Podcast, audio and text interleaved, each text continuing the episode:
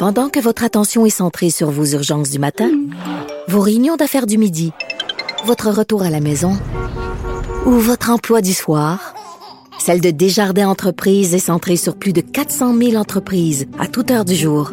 Grâce à notre connaissance des secteurs d'activité et à notre accompagnement spécialisé, nous aidons les entrepreneurs à relever chaque défi pour qu'ils puissent rester centrés sur ce qui compte, le développement de leur entreprise.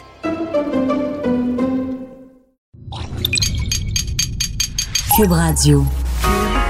Cube Radio. Cube, Cube Radio. Le retour de Mario Dumont. Deux heures d'info. De 15 à 17. Il provoque et remet en question. Il démystifie le vrai du faux. Mario Dumont et Vincent Dessureau. Le retour de Mario Dumont. Bienvenue à l'émission. Bonjour euh, à vous tous. Euh, on est ensemble pour les deux prochaines heures. Euh, bonjour Vincent. Salut Mario. Petite journée tristounette, Hein, parfaitement triste. automnale pour commencer le mois d'octobre. Pour ceux qui sont à Montréal, sachez qu'il pleut comme on a rarement vu là, présentement. Je sais pas si tu as vu dans les dernières minutes. là. Oui, mais moi j'avais Euh, un petit tournage extérieur cet après-midi, Ah. une petite publicité. Tu- Puis euh, on avait l'impression qu'on avait ça au-dessus de la tête, puis ça allait déclencher à tout moment. Mais non, on a eu le Mais- temps. On a eu le temps, mais là oui, ça tombe. C'est là. C'est quasiment orageux ce qui passe sur euh, Montréal, mais qui va se diriger vers Drummondville et tout ça. Pour le reste, c'est que du, du- de la grisaille, mais tu sais, il fait sombre comme en. Oui, il fait noir. Ouais, comme on se dirige là, Ouais. vers ça tranquillement.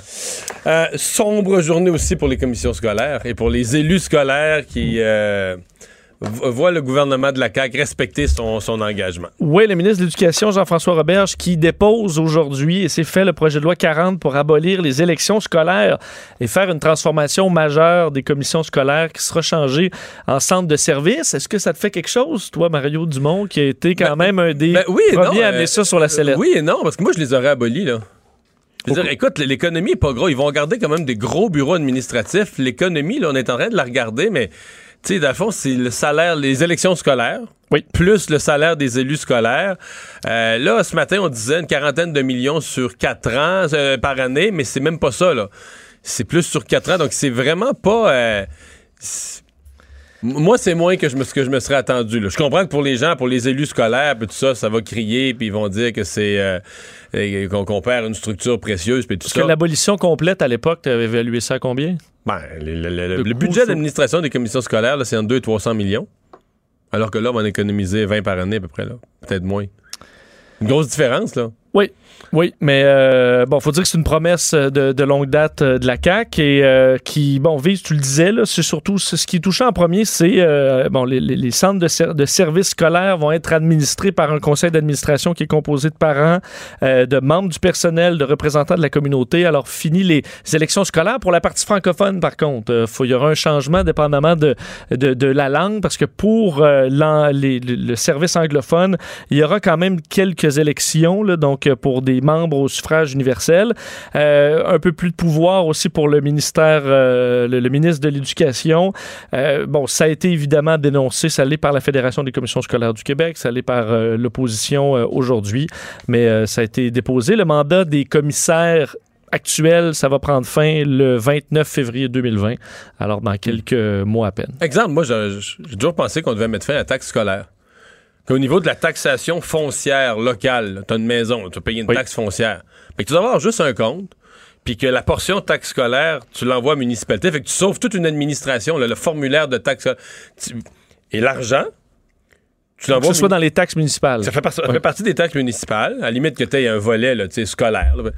Mais en échange de ça, la municipalité qui ramasse cet argent-là, tu lui donnes des responsabilités. Là. Tu dis, regarde, là, tu ramasses ce montant-là, ben, c'est toi qui vas aller déneiger la cour d'école, c'est toi la municipalité qui va tondre le gazon de l'école, c'est toi, limite, tu sais, tu donnes des, responsa- la euh, des responsabilités aux municipalités proportionnelles au montant de la taxe scolaire que tu leur laisses. Donc là, tu viens d'abolir toute une structure de taxation, tout un fonctionnariat pour... Parce que là, présentement, la, la taxe foncière, là, divisée en deux, il y, a- il y a du monde qui administre ça, là, puis qui font le formulaire, puis qui, qui se trompent, puis qui... C'est vrai que pour l'entretien dont tu parles, euh, la ville est tout à fait Tout habilitée à le faire. Elle a déjà des tondeuses ont- à gazon, elle a déjà des souffleuses, elle a déjà tout ça. là. Exact. Faire faire la cour d'école de plus, ça serait quoi, là? Puis là, si si t'allais plus loin, moi, ce qui était dans mon plan, c'était de dire, OK, mais à partir du moment où la municipalité a un rôle plus grand dans l'école, là, Est-ce qu'on pourrait demander à la municipalité de mieux utiliser les gymnases, les bâtiments scolaires eux-mêmes, le gymnase, ou même les terrains sportifs à l'extérieur- de l'école pour organiser du sport euh, hors, hors scolaire, là, hors école? que- Ah, puisque souvent, le soir, tout ça, il est, C'est fermé, fermé, puis c'est c'est mort, fermé. mort, mort. On a payé pour Ouais. ça, puis c'est pas utilisé, puis c'est pas vrai là, que tu le préserves comme tu t'en sers pas. Là. Un gymnase, un bâtiment, là. Ouais, le plancher, il peut en endurer des souliers de Ben sport. oui, là. ben oui, ben oui, ben oui. Fait que c'est pour ça que euh, c'est une. Ça passe pour une grosse réforme, mais pour moi, ça demeure une demi-réforme. Mais penses-tu que c'est un premier pas dans le sens qu'on Peut-être. veut pas trop ébranler euh, Peut-être. Non, non, parce que ça va les crier quand colonnes du temple? Et on se lance quand même dans quelque chose. Je reconnais quand même que pour la CAQ, on se lance dans quelque chose de compliqué parce que euh, j'ai hâte de voir comment les oppositions vont se positionner. Mais moi, je pense que les oppositions vont se positionner ni pour ni contre, bien au contraire. Ils vont juste se mettre en attente, en disant, Ah, regarde, ça a l'air tout croche cette affaire-là. Ils vont juste attendre comme les erreurs, de dire, OK, mais là, vous nous avez dit que là, il fallait qu'il y ait ici ou qu'il y ait telle diminution, mais finalement, vous aviez dit 20% mais c'est 18% Ben, comme les libéraux aujourd'hui, sur ce quoi ils tapaient, c'est le fait qu'il y a eu des fuites dans les médias Ouais. du Parce dossier. qu'ils voudront pas, ils- ils- comme les libéraux vont vouloir défendre les commissions scolaires, mais ils voudront pas auprès du grand public se mettre dans une position aussi impopulaire parce qu'ils savent qu'il n'y a pas grand monde dans le public qui défend les commissions scolaires. Qu'ils vont se mettre comme entre les deux. Là. Ils vont Je veux pas te faire défenseur du statu quo, là. Ouais. Mais en même temps, tu veux pas approuver la réforme. Fait qu'ils vont dire que la réforme est tout croche. Sous-entendu, on aurait pu appuyer une réforme des commissions scolaires, là, mais pas celle-là. Pas celle-là, parce qu'elle est vraiment mauvaise. pourrite. oui. J'ai hâte de voir. Mais tu sais, en même temps, moi, je me dis, euh, quand on va les recevoir en entrevue, je vais vouloir avoir une position claire de la part des trois partis. Là. Québec solidaire, le PQ, euh, les libéraux. Vous êtes pour ou vous êtes contre? On garde les commissions scolaires ou on, opère la réforme? Moi, même qu'un parti d'opposition pourrait me surprendre puis dire qu'il souhaite l'abolition complète, là, tant qu'à faire qu'on fasse le job au complet. Ça, m'étonnerait. Mais j'ai hâte d'entendre. C'est c'est un débat qui va être euh, intéressant d'ici les fêtes. Mais moi, personnellement, je suis peut-être à contre-courant, mais moi, je trouve que ça va pas. Aujourd'hui, moi, je suis déçu parce que je trouve que ça va pas assez loin. En termes de- en termes d'économie, d'efficacité. Puis ça, ben, Est-ce que je suis content? C'est mieux que rien, c'est sûr. C'est bien. Parce là. que je voyais sur les réseaux sociaux plusieurs personnes qui disaient Mario Dumont doit être, doit être content aujourd'hui. On a commencé, euh, je pense c'est une position qui a été votée, là, si on refait l'histoire de la DQ, mais qui a été reprise par les libéraux ensuite. Avant la CAQ, c'est les libéraux qui ont repris ça. Tu as dit sur Yves Bolduc. là, Yves Bolduc avait dit, il a fait une conférence de presse que j'avais couvert en direct pour dire que si euh, que les élections scolaires de, là, je, je peux pas, je me trompe dans mes années, c'est 2014, si ça votait pas, là, ça, ça passe C'est vrai, je me souviens. Tu te souviens de ça? Ouais, on disait faut que les gens sortent. Sinon, si on est si ça c'est bas comme d'habitude, Là, ça voté à 4,8% Pas vrai? Puis là, après ça, c'est il dit- 4,8 Oui, oui non, excuse-moi, c'est les francophones. C'est les francophones, pas dans l'ensemble. Dans l'ensemble. Avec les anglos, je pense qu'on était à 17-18, ça faisait peut-être un, un taux de participation peut-être de 6 quand tu fais la moyenne de 6, mais chez les francophones, 4,8. Mais là, finalement, les libéraux n'ont pas trouvé que c'était assez bas pour euh, justifier, qu'ils ont abandonné leur projet de réforme des commissions scolaires, mais Yves Bolduc, là, qui, était, qui a été brièvement ministre de l'Éducation, ça n'a pas été un gros succès, mais avait quand même repris ça. Puis ensuite, la CAQ l'a re-repris, puis le, le met de l'avant aujourd'hui. Parce qu'il n'y a pas Mais- beaucoup de gens qui nous écoutent en ce moment qui ont déjà voté euh, aux Au élections scolaires? Hey, c'est pas beaucoup de monde, là. Puis, en fait, il il y, a beaucoup de choses qui n'ont pas été dites, mais je trouve qu'un des dangers d'un aussi faible taux de participation, c'est que, mettons, un groupe religieux, là, un peu militant, un peu organisé, là, d'extrémistes religieux, mais souvent, ces gens-là, tu sais, eux, s'ils donnent un mot d'ordre, on va voter, là, puis dans une communauté, ils sont 1000, là. Mais la probabilité, c'est que le taux de participation va être à 99,9. là. 999 sur 1000 vont se déplacer puis vont y aller parce que tu comprends, c'est des gens mobilisés puis militants. Puis... Mais tu sais, ils pourraient prendre le contrôle, tu pourrais infiltrer. Tu sais, des, des petits groupes pourraient infiltrer des gens. là. Parce que quand ça. C'est vrai qu'un taux de participation faible, ça ouvre la porte à ça. Ben, je comprends bien. Que si monsieur, madame, tout le monde, l'ordinaire, vous restez chez eux, va pas voter, si tout un groupe organisé, là, pour tout... ben, en fait, ça pourrait être pour n'importe quoi, là. Un groupe qui voudrait avoir les, les, les, les, à la limite, un groupe qui voudrait avoir des contrats, euh, corrompre, euh, euh, amener ça dans un, un extrémisme euh, idéologique, religieux, tout ça. T'as pas besoin d'être une grosse gang. T'sais, mettons qu'il y a trois candidats puis il y a 5% du monde qui vote. là. ça veut dire que dans une lutte à trois, il va y avoir une coupe de 100 votes là, avec... mettons, avec 100 votes, tu pourrais gagner. 200 votes, des petits, petits nombres. Fait que c'est, des choses, moi, qui m'ont toujours, trouvé que le faible taux de participation, au-delà de dire que c'est un désintérêt c'est un gaspillage, mais c'est aussi un risque de dérive. Mais enfin, c'est lancé et euh, c'est supposé de voter avant Noël, donc euh, à voir. Éric Salvaille qui va subir son procès, c'est maintenant confirmé. Oui, Éric Salvaille qui euh, a été cité à procès aujourd'hui, euh, qui procès qui va se tenir devant juge et jury. Euh, donc hier, on en parlait, il y avait eu, a eu enquête préliminaire euh, sur euh, le dossier de Salvaille. Ça s'est conclu ce matin au centre judiciaire Gouin, euh, accusé d'agression sexuelle, harcèlement criminel, séquestration pour des événements, on sait qui se sont déroulés au début des années 90. Donc en une journée et demie, on a vu quelques témoins, euh, donc euh, cinq euh, ont, ont- défilé devant le juge, dont le plaignant, Donald Duguay, on sait qu'il est sorti euh, par lui-même pour dévoiler son identité. Et euh, même si le, le contenu de ce qui s'est dit est toujours sous ordonnance de non-publication, euh, ce matin, ce sont des proches et amis de la victime qui sont venus témoigner. Évidemment, enquête préliminaire, c'est tout simplement pour voir est-ce qu'il y a une preuve euh, assez substantielle pour que ça vaille la peine d'aller en procès. Euh, c'est ça l'exercice. C'est le cas dans, je veux pas dire un pourcentage, mais c'est le cas dans 99-95% des cas. La norme, c'est que à l'enquête préliminaire, on va à procès. là. C'est Pour pas aller dans un procès sur absolument rien. c'est ça. Ça, ça arrive une fois de temps en temps que le juge va dire à l'enquête préliminaire, ben là, on n'a pas de matière pour aller à procès. là. Puis ça aurait été étonnant dans ce cas-ci, disons. Absolument. Puis le juge Pierre Labelle, la Cour du Québec, a euh, demandé à, Éric Salvaille de se lever, puis lui a indiqué qu'il avait suffisamment de preuves pour euh, un procès. Alors, il a été cité à procès. Euh, il ne le conteste pas, euh, d'ailleurs, ce procès, même qu'Éric Salvaille était pour un la- l'enquête préliminaire euh, pour voir un peu les tester cette preuve qui est amassée contre lui.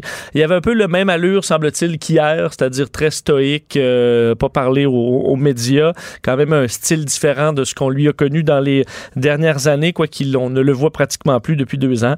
Elle reviendra au tribunal le 4 novembre prochain au Palais de justice de Montréal pour le début de ce procès. Le, premier ministre euh, François Legault qui euh, a euh, défendu sa, position, et surtout son ministre des Forêts, qui, ça lance vraiment une discussion, une réflexion. Je suis pas sûr que sur le plan scientifique, tout le monde comprend, mais hier, ça a parti avec un titre dans les journaux. pour l'environnement, pour les, changements climatiques, on va couper plus d'arbres. Oui, couper des forêts pour sauver la planète. C'est pas vraiment le. On n'est pas habitué. On n'est pas très habitué d'entendre ça. Euh, hier, vous l'avez peut-être vu cette nouvelle-là, comme quoi le gouvernement Legault euh, souhaitait augmenter les coupes forestières dans le but de réduire les émissions de GES. Comment c'est possible? C'est parce que et c'est ce que hier Pierre Dufour, euh, le, le- le ministre des Forêts, de la Faune et des Parcs, disait si on plante juste les arbres, à un moment donné, euh, il y a un effet inverse. La forêt ne fait plus son travail de captage de gaz à effet de serre. Si on se retrouve avec une vieille forêt, euh, elle le finit de capter du carbone. Même qu'elle en émet. même qu'elle en émet des arbres tombés, par La exemple. euh, putréfaction, quand ça pourrit, etc., ça en émet. le carbone, en quelque sorte, emmagasiné ou qui construit l'arbre va se, va se libérer dans l'atmosphère. Alors, l'idée derrière ça, c'est de couper ces vieilles forêts et de- d'en remplacer par euh, des, Des nouvelles, jeunes, des nouvelles. jeunes forêts. Euh, quoique, bon, évidemment, ça a été déjà dénoncé par certains, euh, dont la, la Société pour la nature et les parcs hier, qui estimaient que ça allait trop loin, que cette, cette logique-là, puisque, Mais l'urgence climatique, ben, en fait, oui, mais il parle entre autres, ça perturbe les habitats naturels, euh, ça empêche la, la- la séquestration bon, de, de futur du, du carbone, la fragilité des habitats, par exemple, euh, des espèces en voie de disparition. Mais l'urgence, c'est l'urgence climatique. là.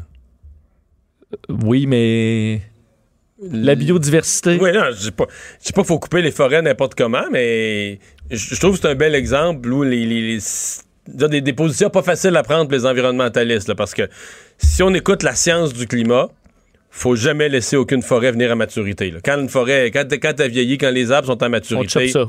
oui, parce que là, ils émettent, ils émettent des, euh, des gaz à effet de serre plutôt que d'en capter. Non, c'est pas juste que c'est pas juste que t'en captes plus, c'est pas juste que t'as plus le gain, t'as une perte, t'as une émission. Fait que Là, dans la mesure où on est en mode cataclysme, ben, sauver je voyais, je euh, voyais des, quelques des espèces. ouais, je voyais des dossiers, un dossier de la CBC, entre autres, là, de la- du printemps passé. Mais là, c'est pas au Québec, c'est plus dans l'Ouest canadien. On disait qu'il y avait tellement de forêts matures, des forêts arrivées à maturité qui n'étaient pas coupées, qu'il y avait des, parties entières du Canada qui étaient devenues des, des émetteurs, où la forêt n'était plus un capteur de, de CO2, mais que globalement, la forêt est un émetteur de CO2 dans des, des immenses zones, des provinces entières. là.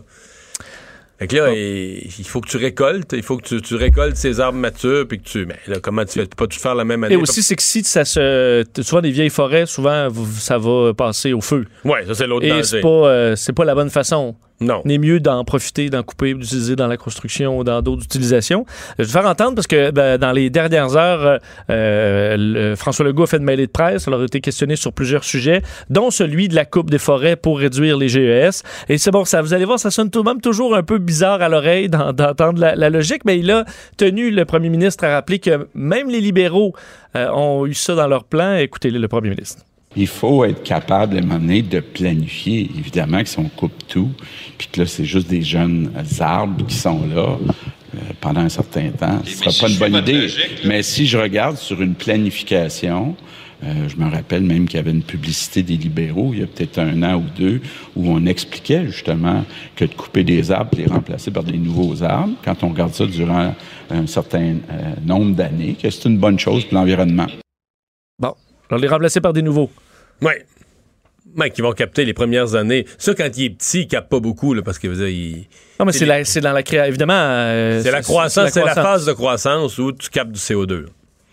Mais pas les, les de l'arbre. Les de l'arbre, ils mesurent 2 pieds de gros ou 3-4 pieds de gros. Là, il en capte pas beaucoup parce qu'il est petit, il n'y a pas beaucoup de feuillage, il n'y a pas beaucoup d'aiguilles, c'est un conifère. Non, mais ça commence, ça commence Faut tout par une graine. hein. Oui, il faut que ça commence par quelque part. Et, euh, et, euh, j'entendais certains experts qui disaient c'est sûr que l'utilisation idéale, c'est d'utiliser ensuite le bois dans nos structures davantage construction, ouais. la construction, qui serait une bonne utilisation, ce qu'on fait quand même pas beaucoup encore euh, au niveau de grands édifices. Ça coûte quand même un peu plus cher aussi. Ça fait des beaux édifices, là, des édifices en bois. euh, Oui. c'est très beau. Mais à suivre. euh, Campagne électorale, campagne fédérale, euh, le chef conservateur Andrew Scheer qui a fait peut-être au cours des dernières heures euh, la proposition qui provoque la, la- la discussion. Oui, parce qu'on n'a pas parlé beaucoup d'affaires extérieures depuis le début de la campagne. Presque Si c'est pas, du tout, là, ouais. Et aujourd'hui, le, le gouvernement conservateur, en fait, le- non, un gouvernement conservateur élu réduirait l'aide du Canada aux pays étrangers. C'est ce que Andrew Scheer a annoncé aujourd'hui. Donc, on a, non seulement on baisserait euh, ces, dépenses-là, mais on cesserait de financer euh, l'agence de l'ONU qui vient en aide aux réfugiés palestiniens et qui augmenterait l'aide militaire à l'Ukraine. C'est en gros ce que Andrew Scheer a annoncé aujourd'hui alors qu'il était à, Toronto. Euh, en gros, pour vous expliquer, euh, l'aide étrangère globale du Canada serait coupée de 25% donc passerait de 6 milliards à 4,5 milliards de dollars par année. Quoi qu'on irait davantage cibler certains pays. Euh, on redistribuerait de l'argent dans les pays les moins développés de la planète, dont les pays de l'Afrique subsaharienne. Donc des pays, là, on dit, au, euh, qui sont dans le, euh, selon l'indice de développement humain, inférieur à 0,6 sur une échelle allant de 0 à 1. Donc des pays les plus pauvres. Euh, ce que dit Andrew Scheer, notre philosophie avec les pays qui ont un indice de développement très élevé n'ont pas besoin du même appui que les autres. C'est un choix.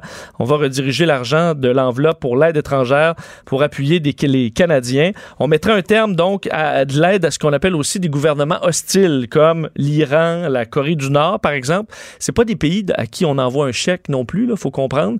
Ils sont aidés par de l'argent canadien via des, Des programmes. des programmes qui vont aller aider vraiment, comme en Corée du Nord, là, on donne pas ça à Kim Jong-un, on va utiliser via certains programmes pour aider les populations sur place qui souffrent de famine ou, d'autres problématiques. Euh, dans ce qui a été annoncé, qui peut être vu comme euh, controversé, c'est effectivement l'arrêt du financement de l'Office de secours et de travaux des Nations Unies, euh, qui euh, vient en aide à 5 millions de réfugiés palestiniens. L'enveloppe qui leur a été donnée l'avait été fait par le gouvernement Trudeau, une annonce de 50 millions de dollars sur deux ans. Euh, eux offrent des services à des Palestiniens, mais c'est vu par Andrew Scheer comme étant une organisation qui est antisémite. Ils sont ouvertement antisémites et continuent de sou- soutenir des organisations terroristes comme le Hamas. Le- le- les montants donnés aux États-Unis avaient été coupés par l'administration Trump aussi pour les mêmes raisons. Euh, et euh, là où il y aura plus de dépenses, par contre, c'est au niveau de l'aide à l'Ukraine. On a beaucoup parlé de l'Ukraine dans les derniers jours. Aide militaire et non militaire qui serait euh, euh, augmentée. Ça a fait réagir, évidemment, Justin Trudeau, qui a utilisé, entre autres, le dossier du climat pour réagir, disant qu'Andrew Scheer allait, en réduisant l'aide étrangère à des pays qui en ont besoin, euh, allait empêcher ces pays-là de se moderniser et de lutter contre les, euh, le réchauffement Euh, climatique. non, je suis pas totalement. euh, je trouve qu'il y a un peu de niaisage dans l'affaire d'Andrew Scheer, c'est quand même des petits montants et tout ça, là, mais, mais là, la réponse de Justin Trudeau tient vraiment pas la route. Là. Hey, Tu trouves ça mince? non, mais je vais te sortir. parce que les pays, mettons, de l'Afrique subsaharienne, les pays les plus pauvres, là, Oui. Ben, sont des modèles en matière de changement climatique. là. Leurs émissions sont faibles, faibles, faibles, faibles, faibles. Là. Euh, l'émission par habitant là, est 100 fois moins que nous. Là. Ouais, même son vieux tra- euh, tracteur à Ben, Kiboukan. Ben, Parce qu'il y en a un pour tout le village. Il y en a un pour tout le village, C'est ça. ça. là. Ils n'ont pas euh, deux autos dans le cours, puis une maison à chauffer, puis... euh, voyons. les pays très pauvres sont des pays très, très peu émetteurs. là. Pas nécessairement par choix, là. Sûr qu'ils s'achèteront pas une Tesla. Là. Mais non, On il n'y a pas d'auto, Oh. puis donc... euh, Là-dessus, euh, c'est un peu bidon. Là. Je comprends qu'on veut ramener le dossier des changements climatiques en toute espèce de matière, là, mais on peut dormir. En fait, c'est l'inverse. Si on aide ces pays-là à se développer, si on les, les aide à bâtir leur économie, si on les aide à avancer, à avoir une croissance économique, ben, je t'annonce qu'ils vont polluer plus. Il va avoir un coût climatique. Ben oui, ils vont avoir un coût climatique là, parce qu'ils vont vouloir, euh, s'ils se développent, s'ils ont une classe moyenne, mais qu'est-ce que cette classe moyenne va vouloir avoir? Il va vouloir avoir des biens, il va vouloir avoir une maison, va vouloir avoir une auto, va De vouloir... l'électricité, du chauffage, Ben oui. euh, de, la, de la climatisation. Ben oui. C'est parti. Comme nous. Ben oui. Je pense pas qu'ils vont dire, ben là, nous autres, là, on a de l'argent. Là, dans- dorénavant, on a un meilleur travail, puis ça nous fait un petit peu d'argent, on a de l'argent dans notre compte de banque, mais on le dépensera pas parce que, comme on vivait avant, là, nu-pied, puis pas de moyens, puis tout ça, on, on aime, on aimait cette vie-là, là, Oui. Fait qu'on va la garder au nom du climat. C'est pas vrai, là. C'est aide des pays à se développer, puis avoir une conséquence climatique. C'est aussi triste que ça, là. Mais, tu, tu- tu règles d'autres problèmes. T'aides un pays à se développer, tu avoir un meilleur contrôle des naissances. Tu vas baisser le, tu le taux de natalité, va venir. Donc, au niveau de la surpopulation, tu règles. Il faut toujours chercher un équilibre, là, mais je trouve que là, on charrie un peu. Je suis juste pas sûr. Est-ce qu'Andrew Scheer, est-ce que c'est un thème? Tu c'est le genre de thème, probablement, qu'il y a une partie de la population qui se dit, ouais, 6 milliards, on dépense pas mal pour aider Ben- les autres pays, puis tout ça, fait que ça peut plaire un peu. Je veux dire, j'ai vu quand même passer plusieurs euh, des, tu sais, des euh, sur les réseaux sociaux, là, une espèce d'affiche où tu vois un Trudeau, puis là, il, dilapide notre argent dans les autres pays, puis s'occupe pas des Canadiens, ce qui est pas très vrai parce que le taux euh, de- d'aide étrangère du Canada est très faible, mais euh, c'est quelque chose qui peut quand même être spiné, là, je pense. Mais qu'on va, qu'on vote vraiment en fonction de ça, que c'est vraiment un vecteur de vote, c'est pour ça que je suis pas, je suis pas certain de, de ça. Euh, Il y avait la manifestation sur le climat. Il y a l'ami Guy Nantel qui a refait un peu ce que nos collègues de ce que nos collègues avaient fait ici là. hein? Oui, et on va un petit peu plus tard avec. Anaïs, euh, tantôt, euh, manquez pas, entendre quelques extraits de cette euh, fait, de ce petit tour euh, qu'a fait à Guy Nantel chez les Mais- manifestants, les mais, marcheurs. mais- mais qui nous rappelle quand même, on, on a passé des extraits du balado de nos collègues, qu'il y a quand même beaucoup de... Écoute, c'était c'était le fun d'être là, c'était une belle manifestation. Il y avait une partie des marcheurs. Moi, je suis quand même frappé de tout ce que j'ai entendu, puis pas juste les... Même les... les, les- même les vox pop qui étaient faites par des vrais journalistes, pas du tout humoristiques, là. J'ai trouvé quand même qu'il y avait un... Je vais appeler ça, pour être poli, un faible niveau d'information, disons. Tu sais, Tu j'aurais dis, les gens sont, on n'arrête pas de dire, les jeunes sont vraiment conscientisés. Alors, t'as l'impression qu'ils en savent un petit peu plus. Mais ils sont conscientisés à, à la cause générale de l'environnement. En fait, j'en suis même à me demander quelle est la proportion des gens qui savent ce qu'on veut dire exactement par changement climatique? Parce que quand on leur parle, ils vont dire Oui, oui, mais le, le plastique ou je jette plus mes mégots de cigarettes. On mêle plein d'affaires. mais toutes sortes de choses qui sont très bonnes pour l'environnement, pour la propreté de la ville, des, que je vais certainement pas dénoncer. Mais tu dis, ça n'a pas de rapport avec les changements climatiques, là. Aucun. Non, le plastique dans les océans, ça ne. C'est un, autre, pro- c'est un autre problème C'est une environnemental. problématique très sérieuse, mais c'est pas la même. C'est pas la même. Puis, je veux dire, tu pourrais ramasser tout le, le même matin, tu pourrais ramasser euh, dans une corvée planétaire avec des bateaux tout le plastique des océans. Tu aurais réglé le plastique des océans, bravo. Mais tu rien réglé ces changements climatiques. Surtout que tu aurais mis plein de bateaux, là. Ah, plein de bateaux à Ça moteur. aurait fait encore pire. Oui, c'est ça. C'est ça que. Puis, euh, sur les changements, j'aurais été curieux, mettons, à la marge, de faire un test à, mettons, aux 300 000 personnes. Mettons, est-ce qu'au Canada, là, il y a, on a mis un- Est-ce qu'il y a une taxe. Qu'est-ce qu'il y a pour le changement climatique? Il y a une taxe carbone. Pour voir combien, quel pourcentage aurait voté oui puis non. J'ai peur qu'une majorité se serait trompée parce qu'on dit tellement les gouvernements font rien alors que le gouvernement Trudeau, je veux dire, 6 provinces sur 10 avaient déjà agi au cours des dernières années. Les quatre provinces qui n'avaient pas agi, le gouvernement Trudeau les a ramassées dans sa politique globale l'année passée. Donc là, les 10 provinces, tout le monde au Canada a des actions là. Que ce soit pas, qu'on dise que ce soit pas assez, je trouve ça correct. Si t'es un militant, tu veux qu'il s'en fasse plus, tu peux là. Mais quand tu quand affirmes que les gouvernements font rien, ça, ça sous-entend que tu t'es un peu documenté sur l'état de situation.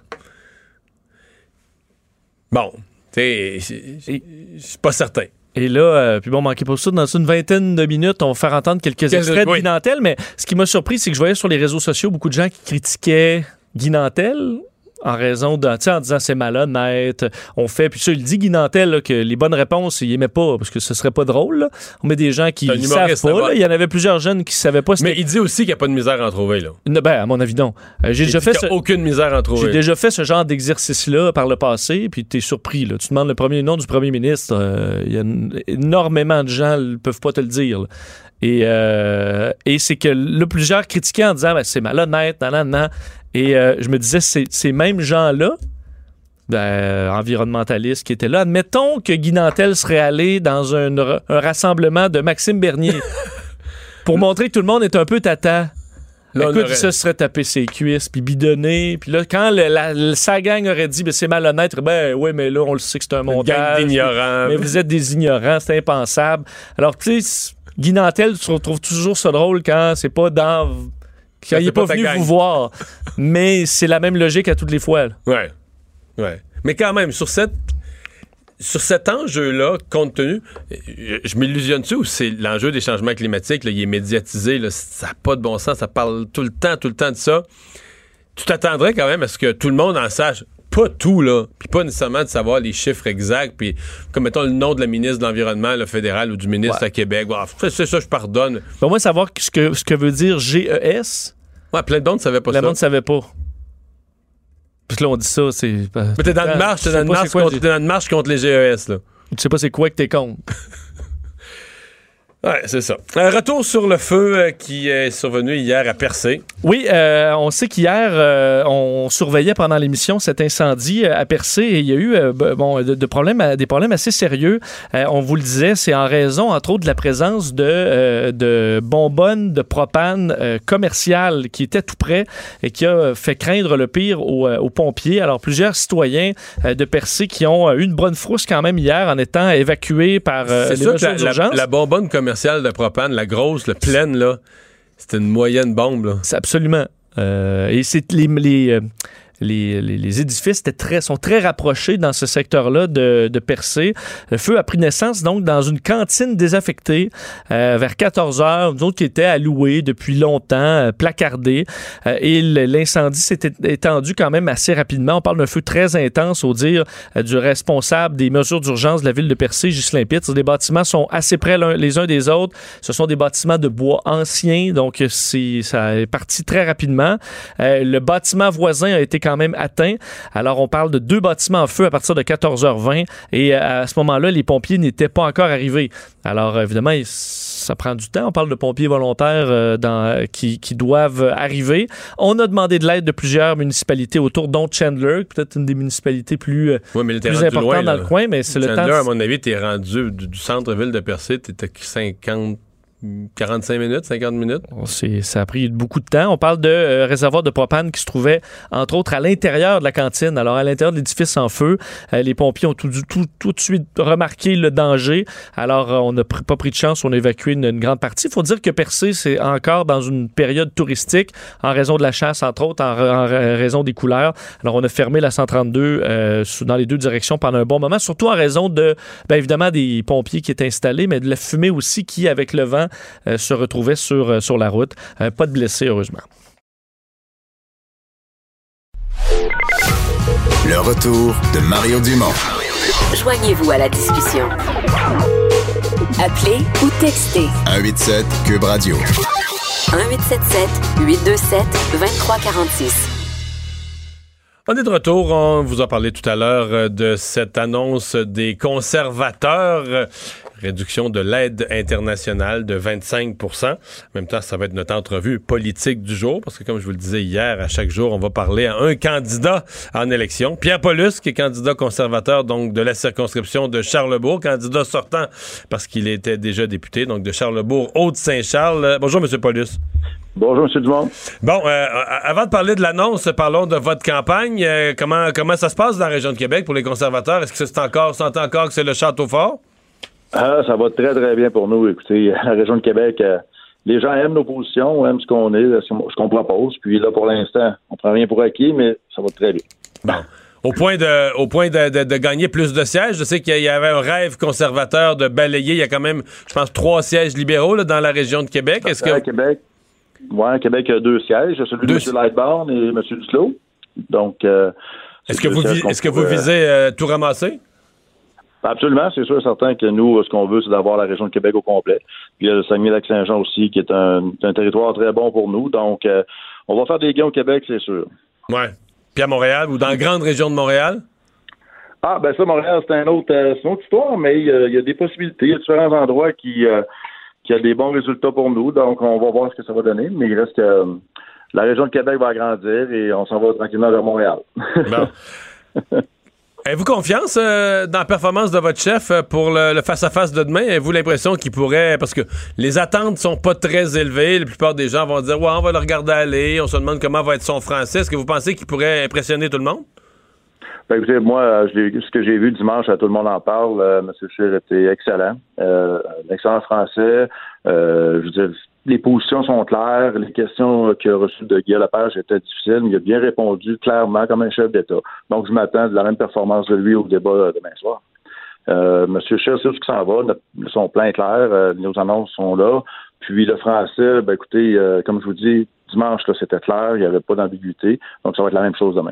Euh, euh, Pensez-vous qu'il il faut qu'il soit quand même agressif, ferme, face à- surtout dans les, les face-à-face avec Justin Trudeau, là, parce que ce sont les deux qui se disputent plus le pouvoir. Est-ce que vous pensez qu'il doit euh, montrer qu'il est plus fort que Justin Trudeau, euh, lever le ton? euh? Ben, c'est sûr que les gens, des fois, s'attendent à voir euh, quelqu'un qui, qui a, qui a un tempérament un petit peu plus agressif, mais est-ce que M. Scheer a- sait aussi le ton quand c'est le temps, puis il y a des moments donnés que ça donne rien non plus. Je veux dire, faire du spectacle, on a vu ce que ça donne avec Justin Trudeau. Là. On ne veut pas nécessairement avoir un chef d'État qui se donne en spectacle. Nous, ce qu'on veut avoir, c'est quelqu'un qui a des positions claires, qui a des positions fermes, puis c'est d'après- ça va être comme ça que M. Scheer va se présenter euh, face aux électeurs. C'est, euh, il faut, euh, il y a souvent la perception, souvent les gens s'arrêtent à une perception, puis cette perception-là, ben, faut ramener ça, faut relativiser et voir ce qu'on propose. Et c'est ça qui est important de comprendre.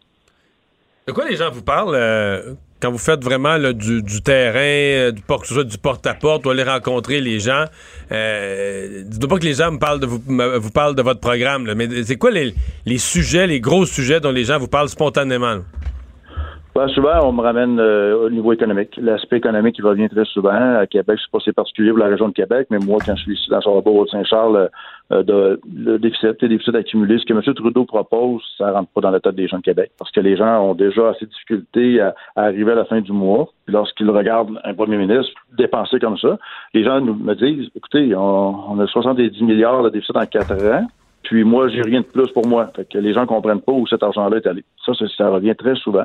Euh, c'est un aspect de, de- et la- la- l'attitude frivole de M. Trudeau. Ça, c'est euh, dans la région de Québec, c'est vraiment unanime. Et même des gens qui sont pas encore certains, ils disent Je suis indécis dans mon vote, mais si on parle de M. Trudeau, c'est non, non, non, il n'y a pas question qu'on vote pour lui. Bon, ça, c'est ce qui revient le plus régulièrement. La montée du bloc, la sentez-vous à Québec? Euh, Québec, non. Mais c'est sûr qu'il faut toujours surveiller nos adversaires. Mais encore là, parce que le Bloc, s'ils arrivent avec des propositions, font des, des, des, promesses, mais c'est parce qu'ils ne pourront jamais rien faire. Que ça, les gens ici réalisent, comprennent ça. Les gens disent, ouais, le Bloc, c'est bien beau leur promesse, mais c'est parce qu'ils ne pourront jamais être au gouvernement. Donc, ça donne quoi? Fait que ça, c'est la, c'est plus la réaction des gens ici de la région qui comprennent que le Bloc, finalement, ça, ça n'a pas vraiment d'utilité. Et surtout, les gens ont compris en nous voyant travailler des Alain Reyes, Gérard Deltel, moi, on a très, très régulièrement, durant les quatre dernières années, soulevé les enjeux qui concernent les Québécois. Et ça, les gens s'aperçoivent qu'avec des députés conservateurs, on peut aussi défendre les intérêts du Québec. C'est ce qu'on a fait. C'est pour ça qu'on on s'attend à gagner d'autres sièges.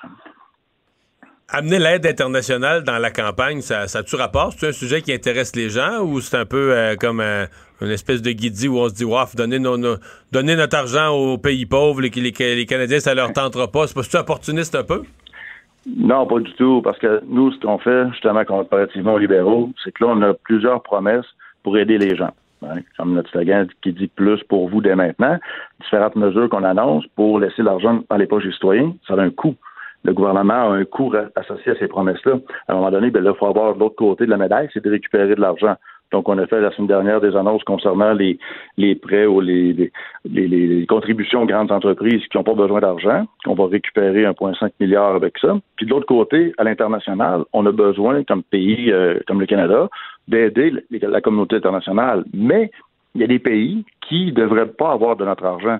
Je pense euh, par exemple au Brésil, à la Russie, la Corée du Nord. Comme- comment ça que l'argent des contribuables canadiens ramasse dans ces pays-là? Euh, ça n'a aucun sens. Et c'est pour ça qu'en faisant une révision, on voit qu'il y a au moins 25% de ces contributions, 6 milliards qui est envoyé à l'étranger, qui peut être récupéré. Donc 1,5 milliard qui revient ici pour nous aider justement à payer ce qu'on annonce qu'on propose aux Canadiens. Donc on pense à nos citoyens d'abord. M. Trudeau dit que vous allez euh, nuire à des pays dans leurs efforts pour les changements climatiques. De ce point de vue-là, c'est un, autre exemple qui montre que vous ne comprenez pas l'importance de la, crise climatique. Ben, on n'a pas, on a ciblé, on cible des pays qui n'ont pas besoin de notre argent. Donc là-dessus, en partant, euh, comme le Brésil, la Barbade, la Chine, c'est des pays qui n'ont pas besoin de l'argent du Canada pour faire ce qu'ils ont à faire. On va continuer aider les pays les plus pauvres, les pays qui ont des besoins, et surtout, on va réaffecter 700 millions de l'argent qui reste du 4,5 milliards pour aider les enfants dans certains pays. Et on va s'assurer de le faire avec des organismes canadiens qui vont être sur le terrain, qui vont s'assurer que l'argent va pour la bonne raison. Donc, c'est des, euh, dans le fond, c'est de reviser ces programmes-là parce que c'est beaucoup d'argent. Puis à un moment donné, quand on envoie de l'argent dans des pays, par exemple la Corée du Nord, il y en a qui me disent oui, mais c'est pour aider les enfants.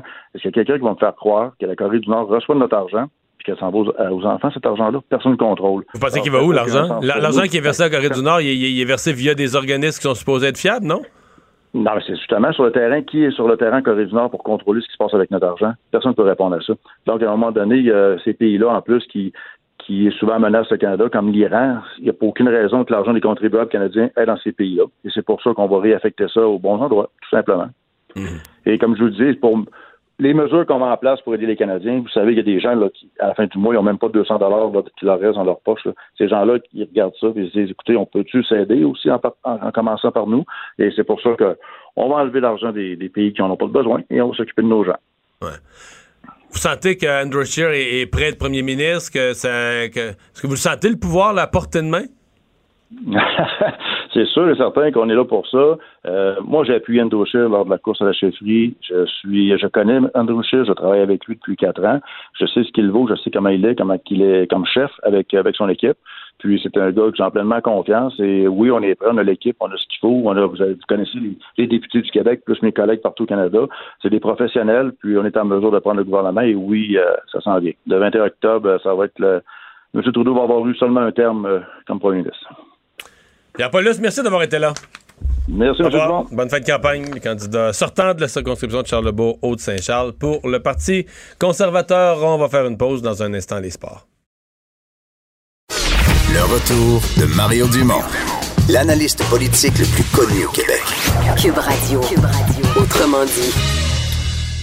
Vincent, alors dans les nouvelles aujourd'hui, euh, il y a évidemment ce 70e anniversaire euh, célébré, il faut le dire, en grande pompe euh, par le gouvernement chinois, le, le, le 70e anniversaire pardon, de la République populaire de Chine. Oui, de grandes festivités, il faut dire, marquées par plusieurs événements, dont à Hong Kong, évidemment, des manifestations, ce 70e anniversaire de la Chine populaire qui arrive en pleine période de grande crise à Hong Kong. Et, alors, ça a brassé, là. Oui, parce qu'il y avait une interdiction de manifester pour cette journée spéciale pour euh, les Chinois, mais ça n'a pas empêché plusieurs, on dit des dizaines de milliers de militants euh, pro-démocratie de descendre dans les rues une fois de plus, malgré l'interdiction, euh, pour ce qu'on appelait une journée de chagrin dans le but de perturber les festivités. il y a eu de des confrontations assez intenses entre manifestants et forces de l'ordre, au point où même un jeune manifestant a été touché à la poitrine par une balle réelle tirée par un policier qui craignait pour sa sécurité à ce moment-là. Donc un jeune de 18 ans blessé blessés par balles, euh, gaz lacrymogène, des balles de caoutchouc également utilisées dans plusieurs quartiers de Hong Kong. Alors, plusieurs problématiques, alors que ces festivités avaient lieu quand même sous bonne garde, même à Pékin, euh, parade militaire à Place Tiananmen, évidemment célèbre euh, à Pékin. Et on a, entre autres, voulu faire une démonstration de force aujourd'hui du côté du gouvernement chinois en pleine période de hausse de tension au niveau géopolitique international. Mais la Chine a voulu sortir ses nouveaux jouets. Euh, des jouets militaires, euh, des armes euh, qui ont des puissances comme on a rarement vu dans l'arsenal chinois. Donc, on, fait une parade militaire, mais on en profite pour y insérer Des armes jamais vues, là. Exact. Euh, en fait, on annonce qu'on veut euh, atteindre une armée en fait de classe mondiale d'ici 2049. C'est ce qu'on a dit, quoi que c'est déjà une armée de classe mondiale, mais d'atteindre un autre niveau pour le centenaire de la République populaire. Alors, dans 30 ans, euh, plusieurs armes nucléaires qui ont été défilées aujourd'hui, des armes, entre autres, la crème de la crème, dit-on, des missiles balistiques intercontinentaux qui peuvent atteindre les États-Unis, donc avec une portée de 14 000 km, peuvent contenir, selon les experts, entre 3 et 10 têtes nucléaires. Alors, on parle vraiment d'armes euh, de, fin du monde, carrément, des missiles balistiques et aussi un arsenal non nucléaire, euh, non atomique, qui est souvent plus utile, même, euh, disons, dans des conflits. qui ne sont pas d'une guerre mondiale. On parle d'armes, entre autres, qui pourraient atteindre des porte-avions, parce qu'évidemment, ce qui ass- assure une, euh, une grande force aux États-Unis, c'est leur présence euh, navale. Euh, mais les, les missiles de croisière supersoniques dévelop- développés par la Chine permettraient de neutraliser des porte-avions très rapidement. Alors, ça a été passé comme ça dans la, la- parade aujourd'hui. Alors, plusieurs me- messages lancés par la Chine. Et il faut dire, c'est quand même toujours impressionnant. On voit des chorégraphies là, tu sais, avec non, des non, la, milliers la de parade personnes. est quelque chose. Un peu comme on avait vu euh, les euh, cérémonies d'ouverture des Jeux olympiques de Pékin, c'était... Ça reste à un la fois mystère. moi, effrayant. Ça reste un mystère, moi, comment pensent les Chinois, parce que, tu sais, je veux dire, il y a 70 ans, là, c'est Mao Tse-tung qui déclarait la République populaire de Chine, puis dans les années qui ont suivi, là, le grand bond en avant, puis tout ça, là, s'il y a eu, mettons, euh, la plupart des historiens s'entendent que le chiffre, c'est 45 millions de morts, là, de faim.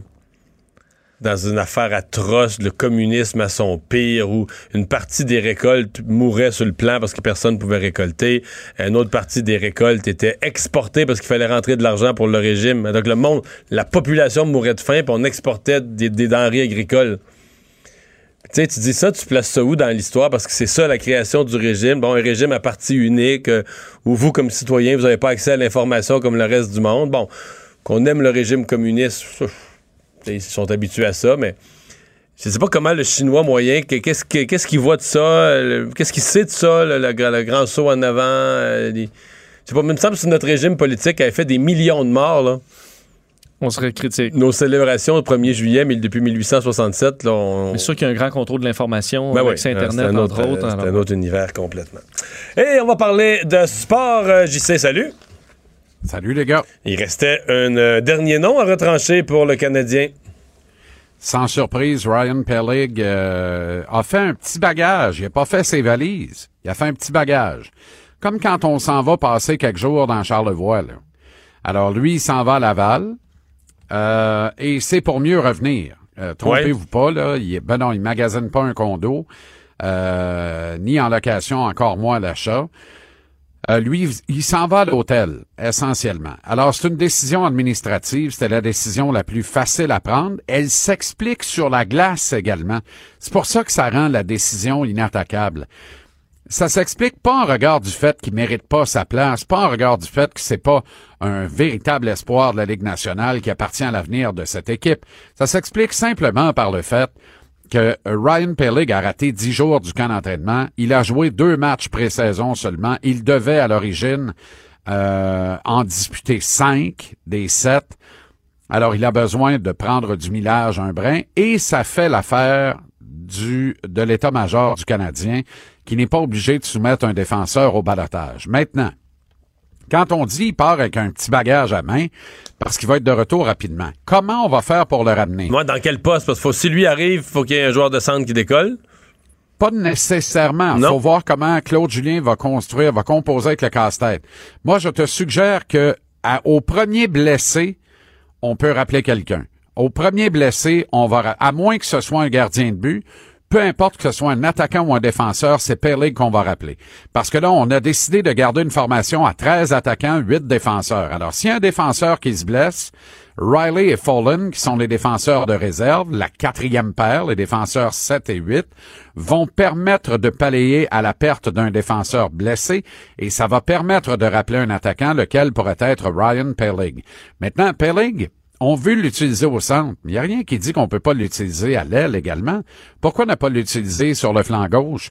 Est-ce que Nick Cousins en a fait assez dans le camp d'entraînement pour ne rater aucun des 82 matchs de la saison? Pire, pour rester ici toute la saison, s'il continue des performances en demi-teinte, comme il en a offert tout au long du camp d'entraînement, alors Peleg peut être rappelé, utilisé de bien des façons. Si tout le monde reste en santé, Mario, et que l'équipe remporte à titre d'exemple sept de ses dix premiers matchs au cours du mois d'octobre, ça va être plus difficile de rappeler Ryan Peleg.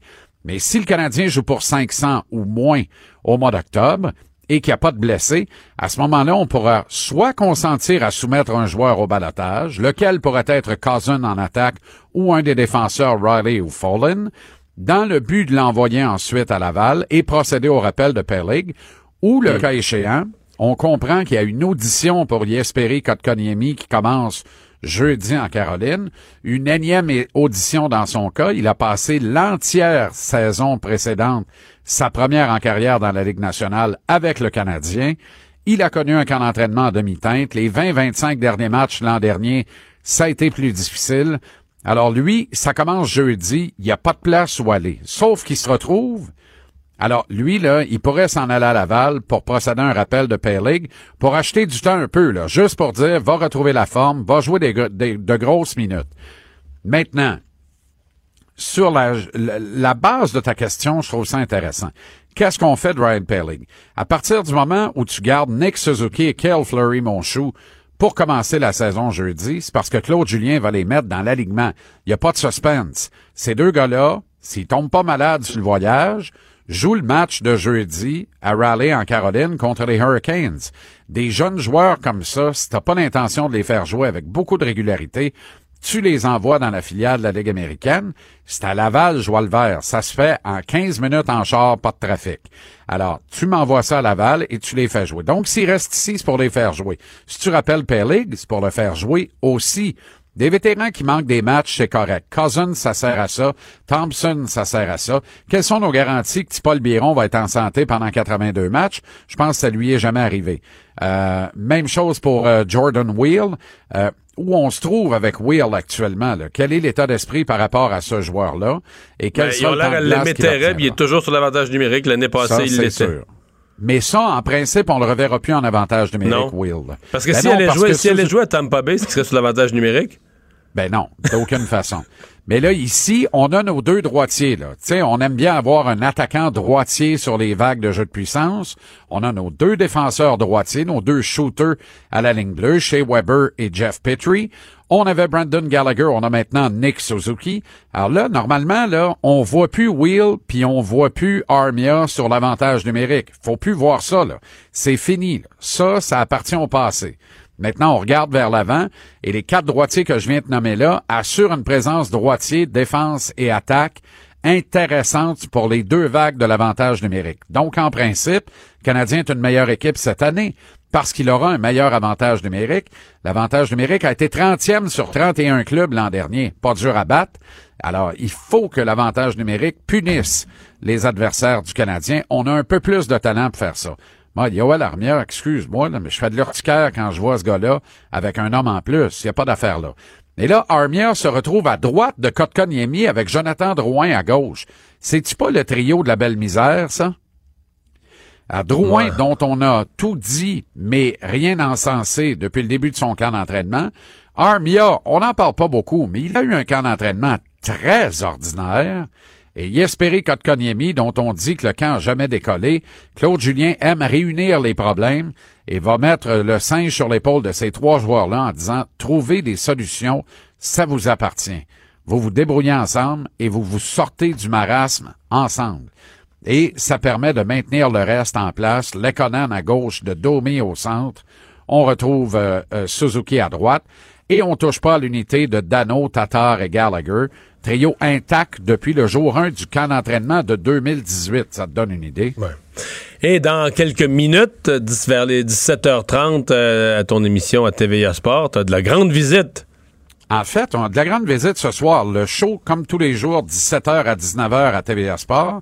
À 17h30 ce soir, le nouveau directeur technique de l'Impact de Montréal, Olivier Renard, on va voir si les fins, sera en direct en studio et à 18h30, le directeur général Marc Bergevin m'accorde un tête-à-tête d'une bonne vingtaine de minutes. On va avoir l'occasion de brosser un ensemble de questions. Ça va être fort intéressant. Mais on va surveiller ça. Bonne émission.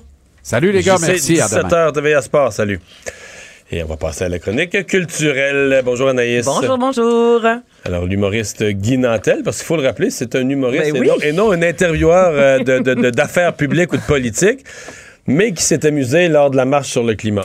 Il s'est amusé effectivement, Mario. Et écoutez, ce matin, en l'espace de une heure, euh, on parlait déjà de plus de 200 partages. On était près déjà de 3000 euh, visionnements en moins d'une heure. Donc ça, sur YouTube, euh, sur Facebook, enfin, on voit que ça fonctionne et pas à peu près. Et là, la dernière fois, j'ai regardé tantôt, on parlait de 9000 partages. Alors ça marche. C'est la vidéo à voir aujourd'hui. Alors, il s'est rendu le 27 septembre dernier au pied du Mont-Royal pour la fameuse marche sur le climat. Il a posé des questions aux gens, des questions simples, quelques-unes un peu plus corsées. Ça a donné ça. Vous avez signé le pacte?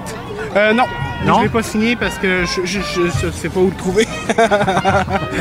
C'est pas une raison, ça. non, non, mais c'est vrai. Tu vas, tu vas sur Google, tu fais pacte. Oui, oui. Le pacte. Vous avez pas signé le pacte? Non. Vous savez c'est quoi le pacte? Non. Le pacte de Dominique Champagne? Aucune idée.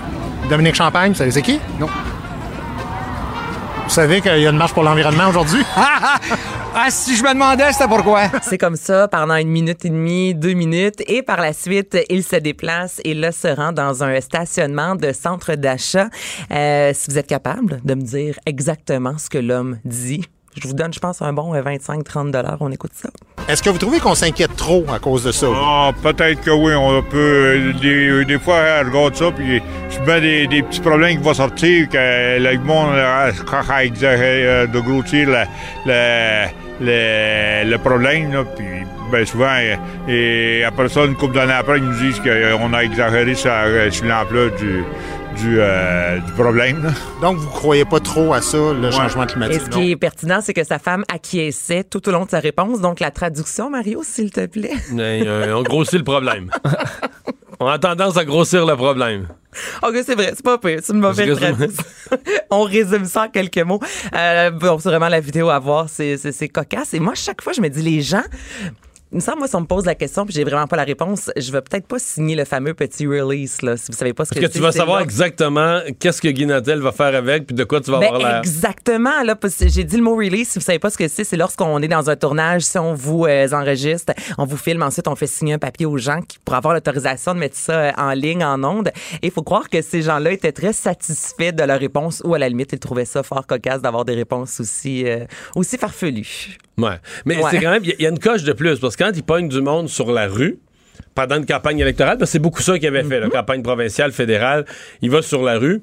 T'as des gens qui suivent peu la politique, ou de certains cas, ils peuvent avoir leur parti pris, ils aiment juste un parti, ils aiment Mm-hmm. pas tous les autres. Mais là, t'as quand même des gens qui vont participer à une marche. Qui se sont déplacés. pour faire partie de la marche et qui savent. Certains sont déguisés, là. Oui, C'est sont, ça. sont déguisés en on fait, c'est un effort, là. sont déguisés en vert, en Oui. environnement. là. Puis ils savent rien. Là, de, de- Il y avait Non, certains, c'est quoi GES? C'est- Les Ouais. lettres veulent dire quoi? avec les deux filles qui ont une grosse pancarte, soit dit Ouais. en passant. Donc encore là, il y a un effort qui a été fait, mais peut-être pas à la bonne, euh, peut-être pas la bonne place. voilà. Bon, le MTV Unplugged de New York. Oh oui, on parle de Kurt Cobain, on parle de Nirvana. Take advantage while you hear me?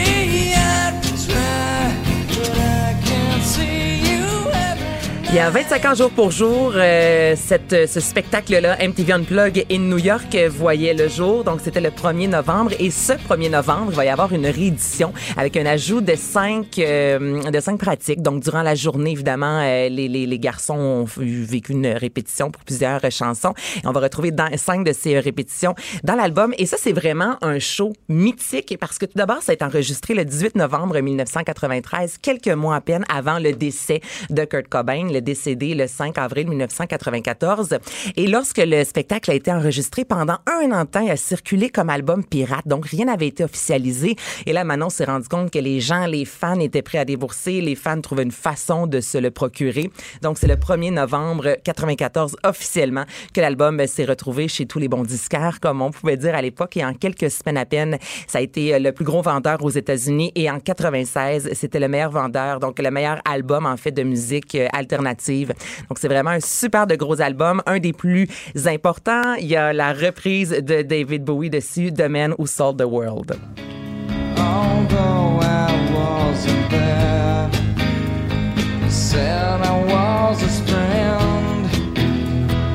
Et il y en a eu beaucoup des unplug. Eric Clapton, ça a commencé avec euh, Bon Jovi en 1989 et la performance la plus visionnée euh, sur YouTube en lien avec MTV Unplug, c'est la chanson qu'on entend, Ah ouais, euh, ouais. en main- ouais, qu'on entend à l'instant. Donc c'est vraiment un album euh, à offrir peut-être ou à vous procurer si vous aimez comme moi Nirvana. Donc c'est en prévente présentement sur le site de la formation. Et un cinéaste, un monument du cinéma, je devrais dire, qui Ben se oui. lance dans l'écriture. Quentin Tarantino a fait l'annonce euh, il y a quelques jours de ça, la guide des réalisateurs américains. Donc ça, ça se passe aux trois mois pendant une entrevue avec, euh, Martin Scorsese. Il a dévoilé travailler sur un projet d'un roman au sujet d'un vétéran de la guerre 1939-1945 qui s'est vraiment lassé des films hollywoodiens et qui découvre les films d'auteurs étrangers. Donc ce qu'il a dit vraiment lors de la conférence, c'est j'ai ce personnage de la Seconde Guerre mondiale en tête et c'est un gars qui a vu beaucoup beaucoup de sang et lorsqu'il revient chez lui dans la cinquantaine, il est blasé et il trouve que tous les films ne montrent pas la réalité. C'est à ce moment-là, en fait, qu'il découvre des films signés Kurosawa, qui est un réalisateur, producteur, scénariste et monteur japonais considéré comme un des plus euh, importants euh, de la géné- ben, de, de l'histoire, en fait, du cinéma japonais. Et il découvre également Fellini, qui est un réalisateur de cinéma et scénariste italien. Donc, évidemment, Tarantino, il y a toujours un peu de cinéma dans ses Ouais. films. Juste la date, c'est juste. ses euh, livres, ouais, dans ses c'est films, l'histoire d'un cinéphile. Ou d'un Il va falloir qu'il se passe cinéphile quelque chose dans ce roman-là. taboute- ouais. Mais attends, c'est pas un- l'air d'avoir acheté de là. Ben là, je sais pas. Là, Attends, euh, c'est un cinéphile qui a fait la guerre, qui est à bout des films hollywoodiens Ouais. et qui découvre les films Ben, mettons étrangers. l'intrigue. Ben, c'est que là, quel film il va écouter le prochain, mettons. euh? Euh, J'ai aucune idée. Il n'a pas me donner beaucoup de détails. Mais il là, doit être capable d'écrire une Mais bonne d'habitude, histoire. hein. Tarantino sait C'est ça. bâtir l'intrigue. À un moment donné, il sort une machette puis il tue tout le monde. ouais, hein, mais j'ai hâte de voir à l'écrit dans un livre. Est-ce que ça risque d'être aussi sanglant? Et ça va faire un- une bonne suggestion de lecture pour Justin Trudeau? Ben oui.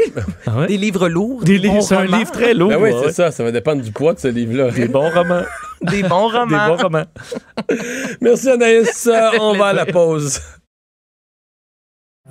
Le retour de Mario Dumont, le seul ancien politicien qui ne vous sortira jamais de cassette. Mario Dumont et Vincent Dessureau. Cube Radio. Alors Vincent, dans les nouvelles, euh, il y a demain matin l'ouverture de la, juste avant la période des questions, en fait, à l'Assemblée nationale, où euh, François Legault a annoncé qu'il allait faire euh, une allocution quand même importante, rare, je pense, dans son cas. Oui, au Salon Bleu, demain, le premier ministre du Québec qui va faire une déclaration ministérielle en réaction aux recommandations du, rapport Vien, hier, du commissaire Jacques Vien, sur le dossier des Premières Nations et des Inuits au Québec. On sait que, le, que Jacques Vien euh, demandait carrément que le gouvernement du Québec s'excuse pour euh, des, bon, des abus, euh, des histoires, on sait, là, scandaleuses sur le dossier des Premières Nations. Alors, est-ce que fait, le, donc, le gouvernement était, on lui demandait de présenter des excuses publiques. Euh, demain, donc, il fera cette déclaration. Il y aura des représentants, d'ailleurs, de différentes nations qui seront dans les, les tribunes. Ce rapport, hier, était accablant. Euh, 150, 142 recommandations s'y trouvaient euh, sur les relations donc, entre les Autochtones et certains services publics euh, au, euh, au Québec. Ce sera pris au sérieux selon le gouvernement Legault. Il dit, il a dit, a fait Conrad Sioui ce matin à l'émission Québec Matin à LCN qui disait par contre ne pas vouloir nécessairement seulement des excuses. là. Il dit ça fait Ben, je plusieurs pense fois que c'est que la crainte là, que des excuses, euh, ça parce qu'il y en a déjà eu des excuses. euh, dis- on s'est excusé d'un côté comme de l'autre. On veut, euh, c'est plus de s'entendre sur une reconnaissance mutuelle, donner à nos nations une capacité de se prendre en main. C'est ce qui était souhaité par euh, le grand chef de la nation Huron, euh, Wendat. Et euh, bon. Mais M. Trudeau a mis la barre haute en matière d'excuses.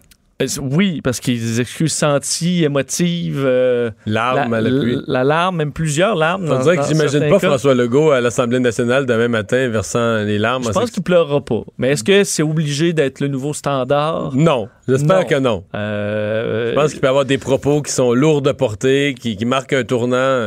et rester euh, dans un style de chef d'État. Ouais, mettons. Et il faut dire que plusieurs ministres hier se sont... euh, bon, on dit que les mesures euh, demandées par Jacques Vien allaient être euh, rapidement bon, mises en pratique. D'ailleurs, le 17 octobre prochain, le gouvernement Legault qui va rencontrer plusieurs communautés et organisations autochtones pour établir un peu la rec- la- la- l'ordre, la, priorité de ces recommandations, parce qu'on sait qu'à 142, on peut pas nécessairement tout faire ça d'un coup. Alors, on verra ce qui est le Mais plus sont pas tous du même niveau non plus. Il y a des affaires à très long terme, des grands changements d'orientation, alors qu'il y a des, des services, le DPJ, des affaires que tu peux faire ou que tu dois faire là, là tout Mais, de suite. là. mais Jacques Vien souhaitait que son rapport ne soit pas tabletté. Puis pour l'instant, euh, sûr que l'on est au lendemain, là, mais pour l'instant, le gouvernement Legault qui semble prendre ça au sérieux. Est-ce que dans les entrevues entourant son, euh, son l'anniversaire de son élection, le premier anniversaire de son élection, François Legault a été arrogant? Qu'il y a des partis d'opposition qui semblent le penser. Oui, est-ce que François Legault est arrogant? C'est du moins quelques accusations venant de l'opposition aujourd'hui, alors qu'on soulignait évidemment euh, les un an euh, du gouvernement caquiste. Il faut comprendre qu'à l'opposition, on n'allait pas lancer des fleurs euh, au gouvernement, on s'en doute bien, mais vous faire part un peu de ce qui a été, ce, qui est, sorti de la part des, partis d'opposition dans les dernières heures. Du côté de Pierre Arcan, on explique que, ben, selon lui, François Legault était arrogant. Je vous rappellerai qu'en 2015, en fait, arrogant du fait qu'il demande, des- il parle déjà de son deuxième mandat. François Legault disant qu'elle allait avoir des, des promesses, qu'elle allait arriver au, au deuxième Il allait mandat. rester du travail pour son deuxième mandat. ouais. Est-ce que ça, c'est arrogant? Du moins, selon Pierre Arcan, oui. Qui dit, je vous rappellerai qu'en 2015, on avait dit que M. Trudeau était là pour les dix prochaines années. Et en 2017, ça a commencé à être un peu moins évident. Euh, bon, faut dire que le... le- le- le- Est-ce que Pierre Arcan prévoit une défaite de Justin Trudeau? pas sûr que Justin Trudeau va être content de ça. Eff- Effectivement, mais bon, Mais- 64% des Québécois approuvent, se disent satisfaits du travail euh, des, euh, des caquistes jusqu'à maintenant. Chez les francophones, c'est 74% Euh, mais selon, euh, le- selon euh, Pierre Arcan, c'est parce que la nouveauté. La nouveauté, c'est intéressant, mais ça dure un temps. Du côté de Québec solidaire, Gabriel Nadeau-Dubois et Manon Massé ont critiqué plutôt l'attitude dogmatique euh, et euh, l'obsession de certains projets par euh, la CAQ, entre autres, troisième lien, maternelle à 4 ans. C'est une chose, c'est drôle, là, parce que s'il y a une chose que la CAQ est pas, c'est dogmatique. Là. Moi, moi, je voudrais les voir un petit peu plus idéologiquement ancrés. euh, Ben, sur le sans- dossier des maternelles à 4 ans, disons qu'ils... Ben non, ils ont plié, là. Ils ont plié. Ils vont, ils vont les déployer moins vite, puis tout ça. euh, parce que c'est, quand même étonnant, par exemple, que, mettons, Québec solidaire mène une telle bataille contre un service public. Non? Ben, c'est qu'ils vont dire qu'il y en a un déjà en place. Les Et- CPE, c'est ça. Donc là, c'est plus le service à la population, c'est plus le service public. C'est qu'au Québec, on a, ça, devient la religion des CPE. Depuis qu'on a créé les CPE, plus, ça, c'est plus débattable. pas, même créer des maternelles 4 ans, si ça nuit aux CPE, ça leur enlève des clientèles à cause de la puissance des syndicats des CPE, ça devient un intouchable. Parce que là, le gouvernement offre un nouveau service public, élargit le système d'éducation. S'il y a un parti qui devrait applaudir ça, le service gouvernemental de plus, c'est Québec solidaire. Ils veulent que tout soit gouvernemental. Mais non. Mais, mais c'est. Moi, au contraire, je trouve aussi qu'il y a une chose que je reproche à la CAQ, c'est que moi, je les voudrais un peu plus. Exemple, sur la question de la gestion des dépenses publiques, moi, je trouve qu'ils sont dépensiers. Ils devraient. C'est un parti qui est supposé être centre-droite, qui devrait être un petit peu plus centre-droite, qui devrait. Il devrait pas avoir, là. euh, Mais il y avait plein de surplus, là. Ouais, On exact. leur a permis de flamber ça. Ben voilà. Mais non, mais t'as raison. Parce qu'il y avait des surplus, ils ont fait moins attention à la gestion des fonds publics. Mais tu sais, des surplus, c'est notre argent. là. Si tu n'as pas besoin, redonne-moi-le, baisse les impôts. T'as pas besoin de tout cet argent. De moins en moins l'année prochaine. Ben oui, moins en moins l'année prochaine. À la limite, si dans 2-3 ans, il y a une récession, tu les remonteras un petit peu les impôts, tu les ajusteras. Mais dis-moi, moi, j'accepterais ça. Comme disent, pour les deux prochaines années, il y a tellement de surplus, on a pas- telle, telle tranche d'impôts, on n'a plus besoin. Mais laisse-le tout dans nos Ouais. poches. Si à la On fin de l'année, une famille, il leur reste on un, peu d'argent dans le compte, puis de- d'un, ils ont une dette de 100 000 Ils Ben oui. peuvent le mettre sur leur dette ou le garder pour les imprévus. Ben oui, ben Plutôt que de dire, Ah, on va s'acheter euh, quelque chose qu'on s'achète, là. Il nous reste 1000 pièces. On n'a pas besoin de rien. Mais, compte. mais non, je sais bien, c'est- on n'est pas, pas obligé de tout dépenser. Et euh, bon, te dire, euh, euh, du côté de Pascal Bérubé au Parti québécois, a plutôt euh, utilisé un terme qu'on n'entend pas nécessairement très souvent, l'ou- l'outrecuidance. Euh, donc, l'excès de confiance en soi, pour parler de François Legault. Il n'y a, pas alors- tort de- y a pas tort de mettre le doigt là, dans le sens que c'est un danger. Moi, je sens pas que. Ben, tu sais, mettons, tu sais, arrogant ou pas arrogant. Prenons la phrase de Legault qui a dit à notre collègue Alain Laforêt en disant Moi, dans l'opposition, ça vient plate à la longue de toujours chercher un sujet pour chialer tous les jours. J'aime bien plus ça être au pouvoir. Je n'ai aucun doute que François Legault, quand il dit ça, il parle avec la candeur d'un enfant. là, tu comprends? Il dit là, vraiment ce qu'il pense. Un, gars qui vient du monde des affaires. Il est entré en politique parce que Lucien Bouchard il a offert de devenir ministre. Il n'est pas entré en politique pour se présenter aux élections pour devenir aller siéger dans l'opposition. Il, a- il avait connu le pouvoir. Puis là, il fonde la CAQ, puis là, il passe euh, les, les- les six premières années dans l'opposition. Fait que quand il dit, là, il répond à la question d'Alain Laforêt, puis il dit à quel point il aime mieux le pouvoir, puis il était tanné de l'opposition. C'est la vérité, là, avec un grand, grand V, là. Tu Sans comprends? fil. C'est vraiment ça qu'il pense sans fil. Est-ce que c'est arrogant? Mais évidemment, pour les libéraux qui, eux, ont connu le pouvoir pendant quasiment 15 ans et qui tombent dans l'opposition, se faire dire comment c'est plate d'être dans l'opposition, puis à tous les jours, il faut que tu trouves un sujet sur lequel chialer, te faire dire ça par celui qui t'a volé le pouvoir, là, qui, qui t'a battu aux élections. Tu comprends que ça peut être vu comme arrogant. Ouais. Ça Mais les libéraux ont désagréable. Puis les libéraux ont été plutôt arrogants envers la CAQ au départ aussi, là. Ouais. Montrant comme si c'était tous des petits nonos, puis qu'eux étaient euh, l'expérience. En, en début de mandat. Ouais. Ouais. Là, mais là, c'est ça. mais il- ça reste quelque chose. C'est quand t'es dans l'opposition puis que le gouvernement est trop fort, là, qui est à 60% des sondages, il te reste quasiment rien que ça. Comme argument, là, des traités de, de tête enflée puis d'arrogant parce que ça les guette. là. Puis c'est sûr que dans la CAQ, avec autant de succès dans les sondages, à mon avis, c'est inévitable. C'est humain qu'il y a 3-4 ministres qui ont la tête enflée. C'est inévitable.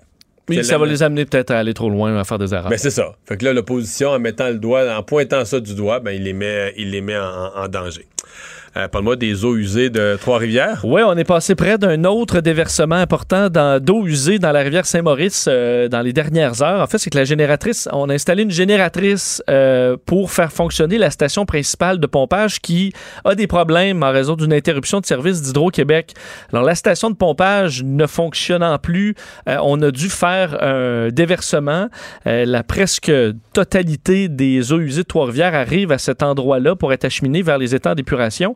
Euh, mais euh, en raison des problèmes, on a dû faire des déversements. Et là, à la dernière minute, on a été capable d'installer des génératrices pour pouvoir euh, traiter ces, ces eaux-là. On arrive là aux limites de ce que peut faire cette station-là. Dès 2021, il y a réfection qui va empêcher en grande partie ce genre de déversement-là. On sait qu'il fait toujours graisser des dents dans la population. Là, on a vu le Flushgate euh, à Montréal. On a des cas comme Mais il y ça en a Québec partout, là. aussi. À Longueuil, à Québec. Il y a- il y, a partout des villes qui, à un moment donné, envoient les égouts dans le fleuve. là. Oui, il y a des cas, mais évidemment, c'est souvent dans des périodes d'orage. D'ailleurs, là, aujourd'hui, c'était ça le problème parce que et dans les prochaines heures, Trois-Rivières va y passer avec la pluie qu'on qu'on reçoit à Montréal. Et là, ça pourrait causer des, des débordements supplémentaires. Souvent, c'est en période d'orage, mais là, heureusement, c'est dilué un peu dans l'eau de l'orage. Dans d'autres là, mais quand même. faut, faut limiter ça le plus possible. Moi, je faisais du kitesurf euh, à Québec, dans la baie de Beauport. Tu sais, deux, trois jours après les orages, on y allait pas, là. Fallait attendre que ça se purge. Puis ça, tu te dis en 2000, à l'époque, peut-être 2015-16, là, on, est- on était en train de construire des bassins de, de rétention, mais c'est un peu gênant, là. les égouts- Non filtré, t'envoies ça. Les égouts dans le euh, fleuve. Dans le fleuve, le moins possible. Mais c'est c'est drôle parce que ça, c'est un problème environnemental dont on parle peu. là. Non, ben, c'est- effectivement. C'est comme s'il n'est pas, il est pas à la mode, celui-là. Mario Dumont. Il s'intéresse aux vraies préoccupations des Québécois. La santé, la politique, l'économie. Le retour de Mario Dumont. La politique autrement dit. Alors Vincent, euh, il y a quelques minutes, euh, le ministre euh, de l'Éducation, Jean-François Roberge, a donné les détails de sa réforme des commissions scolaires. Oui, en déposant aujourd'hui le projet de loi 40, donc pour abolir les, les élections scolaires, transformer, transformation quand même profonde des commissions scolaires qui deviendront des centres de services. Donc on sait qu'au centre de ça, évidemment, c'est surtout l'abolition des, des élections scolaires. Seulement pour la partie francophone, faut dire, la partie anglophone bénéficiera quand même de certaines élections. C'est-à-dire qu'ils vont avoir, la, ils suffrage vont avoir la universel. même réforme de l'organisme, ça va être le même... Mais les gens vont être élus au suffrage universel. Fait qu'on va maintenir une- un concept d'élection. Exact. Tandis qu'au euh, francophone, ben là, les centres de services scolaires vont être administrés par conseil d'administration avec des parents, des représentants de la communauté, des membres du, euh, du personnel, euh, des pouvoirs. euh, Plus de notion de commission scolaire élue dans une élection où personne vote. là. Exactement.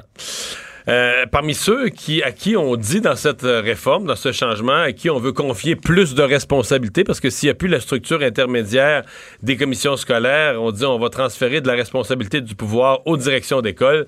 Euh, Nicolas Prévost est président de la Fédération québécoise des directions d'établissements d'enseignement. Bonjour, Monsieur Prévost.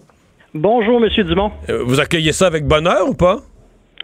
Oui, on accueille ça avec avec optimisme euh, euh, et bonheur. euh, Peut-être le terme est, est un peu fort, mais avec optimisme. Optimiste, Euh, ok. surtout- Pa- pa- parce que, est-ce que c'est une frustration? Je sais que c'est délicat pour vous de dire ça, vous avez à travailler avec les commissions scolaires, mais est-ce que c'est une frustration existante parmi les directions d'école, parfois, d'avoir la commission scolaire au-dessus, puis qui, qui t'empêche ou qui, qui allonge les délais ou qui te complique la vie? Ben, écoutez, on on en est. Il y a deux choses. Il y a deux choses à ce niveau-là. Un, on en est à un troisième. Euh, troisième dépôt de projet de loi hein, concernant la gouvernance scolaire, euh, en espérant que ce soit le troisième, euh, le troisième et dernier essai et les buts. hein, on voyait là avec le football, tiens, euh, que ce soit le, le dernier essai. Et, et- et l'autre chose, est-ce que oui, parfois on peut vivre certaines frustrations? euh, oui, on, on- en vit quelques-unes, puis qu'on voit dans ce projet de loi-là, ça vient vraiment renforcer le, le, le, le pouvoir qui est donné aux écoles pour qu'on puisse prendre les décisions près des élèves. Est-ce que la commission scolaire, les nouveaux centres de services sont toujours existants? Oui. Est-ce qu'ils sont toujours là pour travailler en collaboration avec les directions d'école? Oui, c'est ce qu'on souhaite, mais pas d'avoir des directives qui viennent d'une instance supérieure vers les écoles puis qu'on doit faire une application sans, euh, euh, sans, sans, sans y réfléchir puis on, on met ça dans- en place. L'idée générale de, de, de confier de la responsabilité, de donner plus de latitude aux directeurs d'école, c'est reçu comment par les directeurs d'établissement? Est-ce qu'on se met deux mains sur la tête et on dit on est déjà débordé, on n'a pas le temps? Ou est-ce qu'on est prêt à, prendre ce défi-là de dire euh, donnez-nous plus de moyens, plus de latitude, puis vous, vous allez voir, on va améliorer nos écoles? Non, on est prêt à prendre ce défi-là euh, euh, entre nos mains et d'assumer la, la, la, la décentralisation qui va avoir, euh, qui, va avoir et surtout les devoirs qui vont venir avec. On sait que ça va amener plus de responsabilités, c'est clair.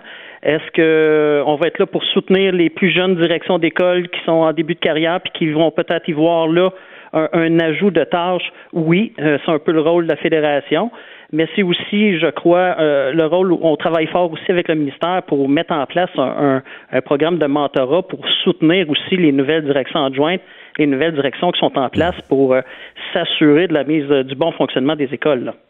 Vous représentez des, des directeurs d'école de toutes sortes. Euh, parlons des plus petites écoles, parce que si on donne plus de responsabilités au niveau de l'école, est-ce qu'il va falloir en regrouper? Est-ce que, est-ce que par exemple, des, en milieu rural, là, des écoles avec peu d'élèves, des petites écoles, il va falloir procéder à du regroupement pour faire un, espèce d'établissement plus, plus majeur ou on va pouvoir fonctionner dans les, dans les structures actuelles?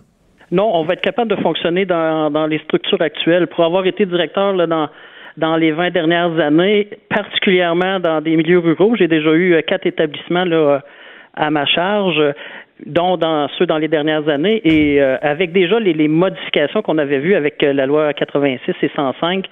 euh, le fait d'avoir quelques établissements scolaires, non, on est capable de, pouvoir fonctionner avec ça et de très bien prendre des décisions concernant les, les chaque milieu. Est-ce que euh, je me souviens qu'il y avait eu des reportages il y a une couple d'années sur le fait que on en manquait de directeurs d'école, qu'on avait de la misère à, à recruter des, des directions d'école.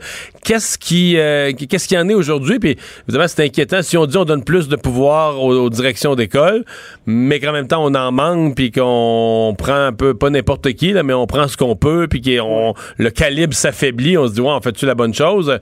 Euh, C'est quoi le portrait? Écoutez, euh, oui, c'est une problématique présentement de trouver des gens qui veulent faire l'emploi de direction adjointe ou direction d'école. C'est un peu euh, drôle parce qu'il y a quelques années, quand on rencontrait les, des enseignants pour devenir direction d'école, euh, ils nous disaient Ah, on sent pas que quand on devient directeur d'école, on sent pas que quand vous devenez directeur que vous avez les coups des franges pour prendre des décisions. Puis il y a plusieurs personnes à l'époque qui, qui quittaient l'emploi en disant ben écoute, je pensais avoir plus de latitude et j'en ai pas. Là, on en donne beaucoup plus de latitude, mais en même temps, là, on, on fait face à une pénurie au niveau des enseignants qui a un impact direct sur l'embauche des directions adjointes et directions d'établissement. On a comme trouvé maintenant le, le, le fait d'avoir une certaine autonomie, mais il y a encore du travail à faire, euh, M. Dumont, ça c'est clair, au niveau de la valorisation de ces emplois-là en éducation. Puis là, je parle de l'ensemble des emplois, là, que ce soit euh, au niveau des professionnels euh, où il y a une pénurie, des éducatrices, des enseignantes et des directions d'école. Euh, oui, ça peut passer par des choses au niveau salarial, mais je pense qu'il y a aussi un, un- un travail à faire là, pour revaloriser l'emploi des le- le- le- tout le secteur de l'éducation. là. Ben, on va surveiller ça, mais j'entends que du côté des directions d'école, disons, le, la main tendue du ministre de l'Éducation dans cette réforme-là euh, est bien accueillie. Dernière question. Euh, Avez-vous l'impression, ou- oublions le, nouveau régime lorsqu'il va être créé, parlons des quelques mois entre le dépôt du projet de loi aujourd'hui, puis mettons la, réforme, mettons, avez-vous peur qu'on ait un 4, 5, 6, 7, 8 mois euh, un peu chaotique, que les directions, les, commissions scolaires euh, vont être de mauvaise humeur, vont être, de, comme on dit, vont, marcher de travers parce qu'ils vont être furieuses contre le gouvernement, les commissaires scolaires vont perdre leur emploi.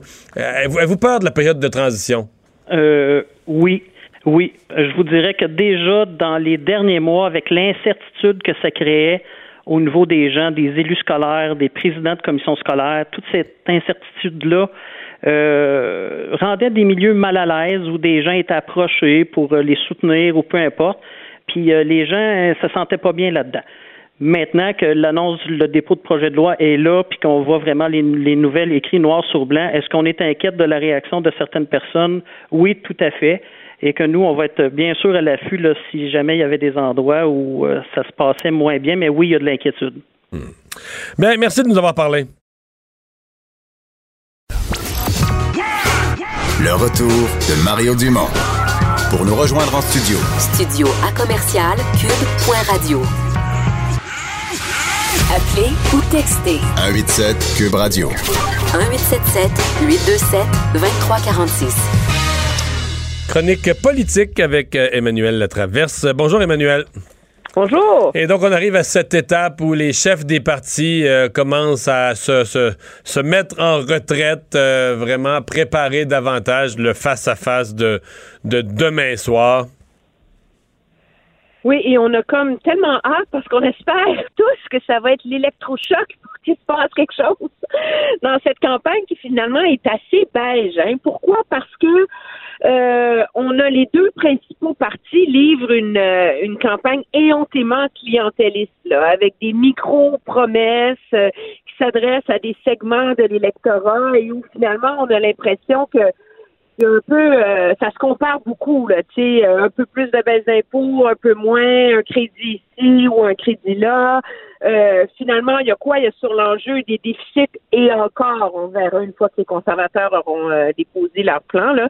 Et sur la question euh, climatique, il y a des grands clivages, là, mais sinon, entre les deux meneurs, euh, ça... Ouais. Mais ça- on, on dit la campagne est beige au niveau de, de leurs propos, tu, tu tu le décris bien.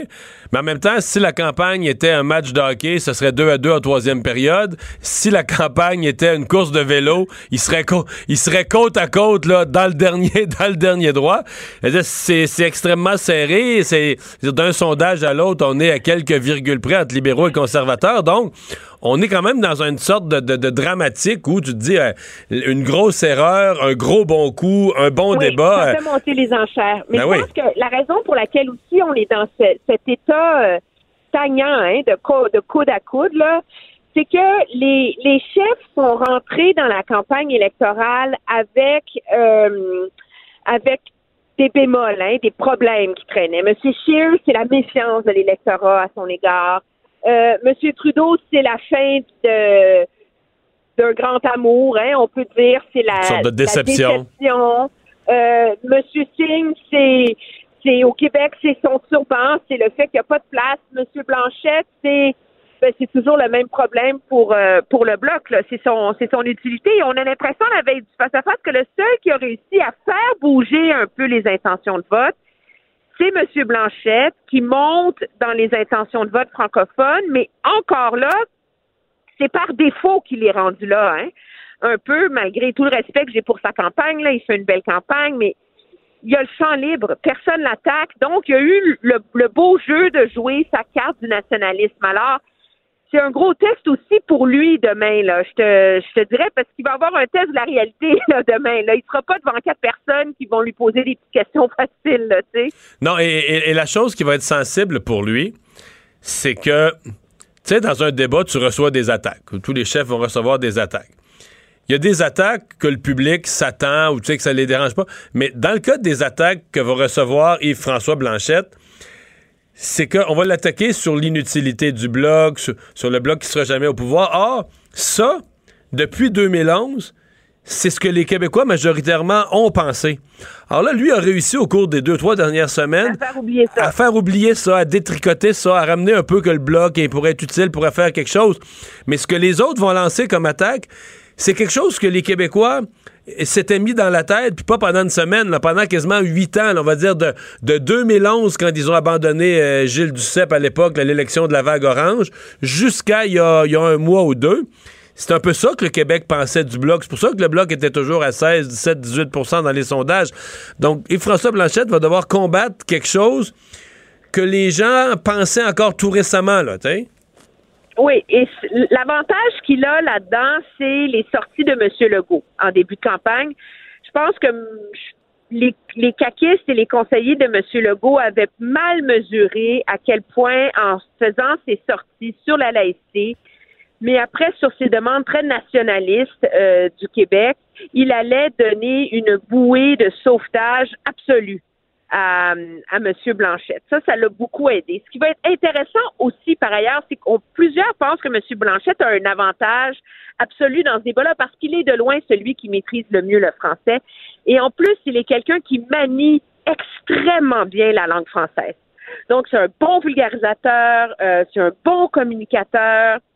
M. Trudeau a un français plutôt cassé en général, puis les deux autres, c'est des anglophones. Mais en même temps, M. Blanchet, c'est quelqu'un de frondeur, hein, tu sais, c'est comme, euh, c'est, euh, il y a un risque face à ses adversaires qui sont un peu chancelants en français, qui soient trop agressifs, euh, trop arrogants. Qui a Et l'air ba- donc, qui a l'air baveux, là. oui, c'est ça. Et donc, euh, ça va être une partie euh, exigeante pour lui, mais c'est, comme on dit en anglais, high risk, high reward, hein? Parce qu'on sent très bien qu'il y a une ouverture en ce moment dans l'électorat francophone. Et là, je parle pas de vague, là. Il faut pas oublier, le but de M. Blanchette, c'est 20, 25 comtés, 20. euh, et il est juste au bord de la, zone payante. Donc oui, c'est un débat important pour lui, mais aussi, je dirais, pour, euh, pour les deux autres. Moi, je pense que M. Singh a un mandat crédible dans le débat de demain. C'est sauver ses trois comtés à Montréal. Qu'aujourd'hui, Le je pense qu'on peut dire aux gens qui nous écoutent là, que à l'heure où on se parle aujourd'hui, pour les organisateurs libéraux, les organisateurs de Justin Trudeau, les trois comtés néo-démocrates de Montréal, donc euh, euh, Rosemont, euh, Laurier-Sainte-Marie Laurier, et Hochelaga. les libéraux ont ça là, coché dans leur livre rouge à eux, hein? À peu près, là. Ben, pas coché, mais pas Ils ont l'air confiants. là. Quand ils nous en parlent, ils ont l'air vraiment confiants. Oh, oui, non, non, ils sont confiants, ils mettent beaucoup, beaucoup, beaucoup d'énergie, mais en même temps, c'est les quartiers où il y a beaucoup de monde qui était dans la rue le vendredi dernier, là, euh, qui demandaient de l'action sur les changements climatiques, qui sont déçus par Justin Trudeau aussi. Et donc, euh, Donc, Jack Metzing doit traverser. c'est- ouais. ça. Pour, pour gagner les comtés montréalais, Jack Metzing doit traverser Justin Trudeau sur la question de l'environnement. C'est ça le défi. Absolument. Absolument. C'est son enjeu, moi, je pense, sur lequel il peut réussir à, euh, à sauver certains meubles, là, euh, au Québec, principalement. Absolument. Euh, Qu'est-ce qui. J'essaie de voir euh, quels sont les enjeux. Euh, Puis là, je, reviens aux deux partis euh, les plus susceptibles de, former le gouvernement, les, conservateurs, les libéraux. Quels sont les enjeux sur lesquels ils vont vouloir se pogner? C'est-à-dire que sur lesquels on, sait que c'est ça le clivage. On, bon, moi, le déficit me paraît un évident, gros, gros comme comme le nez d'en face. Mais quels sont les autres sujets où on peut penser que conservateurs libéraux, on va vouloir euh, montrer les différences de, de- ce que serait un gouvernement de l'un ou de l'autre? Ben, c'est sûr que moi, je pense que M. Trudeau va marteler beaucoup l'environnement et sa position assez mitoyenne. C'est pas un signataire du pacte, là, on s'entend, mais il est un politicien qui, qui y croit, on peut pas remettre ça en question et qui est quand même, qui a mis beaucoup de, euh, de promesses là, sur, euh, sur la table et qui, au Québec, a le beau jeu de la méfiance hein, à l'égard des, des conservateurs, de leur bilan euh, en- environnemental et c'est quelque chose qui freine plusieurs électeurs québécois, ça. Donc, je pense que M. Trudeau a le beau jeu euh, là-dessus. Il y a le beau jeu aussi face à M. Scheer sur les enjeux sociaux, l'avortement, pas être féministe, euh, etc. Ça fait partie des, des choses qui, qui, euh, qui incarne un des éléments de cette différence québécoise en termes de perception que les Québécois ont, ont- ont d'eux-mêmes euh, aussi, je dirais. Monsieur Scheer, par ailleurs, a une carte dans son jeu qui est celle de dire à tous les nation- à tous les les, les caquistes là, imbéciles en ce moment là, le seul gouvernement, le seul parti qui peut qui a les, le pouvoir de répondre aux demandes de M. Legault, qui a le pouvoir de changer la relation entre Québec et Ottawa, c'est mon parti. M. Scheer peut se présenter et dire M. Legault, M. Euh, euh, Monsieur euh, Blanchette, quand il vous promet de protéger la laïcité, c'est du n'importe quoi, c'est une décision du premier ministre. Moi, comme premier ministre, je peux la protéger. Mais renégocier les, les pouvoirs en immigration, moi, je peux le faire. Donc, moi, j'ai le pouvoir d'être Hmm. un répondant à, aux aspirations nationalistes de, de M. Legault. Et donc, comment il va réussir à articuler ça? Euh, c'est pas évident Ouais. parce qu'il y a un déficit de charisme assez majeur là, chez, chez M. Scheer. Là, tu sais. faut qu'il sorte un genre de, tu sais, de la pète de son chapeau là, parce que la réalité, c'est que les gens ont quand même une réaction émotive face au débat. C'est ça qu'il faut, qu'il faut qu'ils réussissent à faire, là, à, être aimable, à être sympathique, à, à aller toucher l'imaginaire des gens et sortir de son discours très, très, très froid et rationnel Ouais. qu'on lui connaît. Ouais. Euh, je me posais la question parce que moi, je. On était à Saint-Tite, j'étais au motel à Saint-Tite, je regarde le débat en anglais. Euh, Andrew Scheer euh, se fait ramasser bien comme il faut par Elizabeth May et Jack Metzing sur la question de l'environnement. Puis là, il, il en met tour à tour, le bing, bang, bing, bang sur Andrew Scheer. Et tout à coup, il prend le micro et là, il rebondit.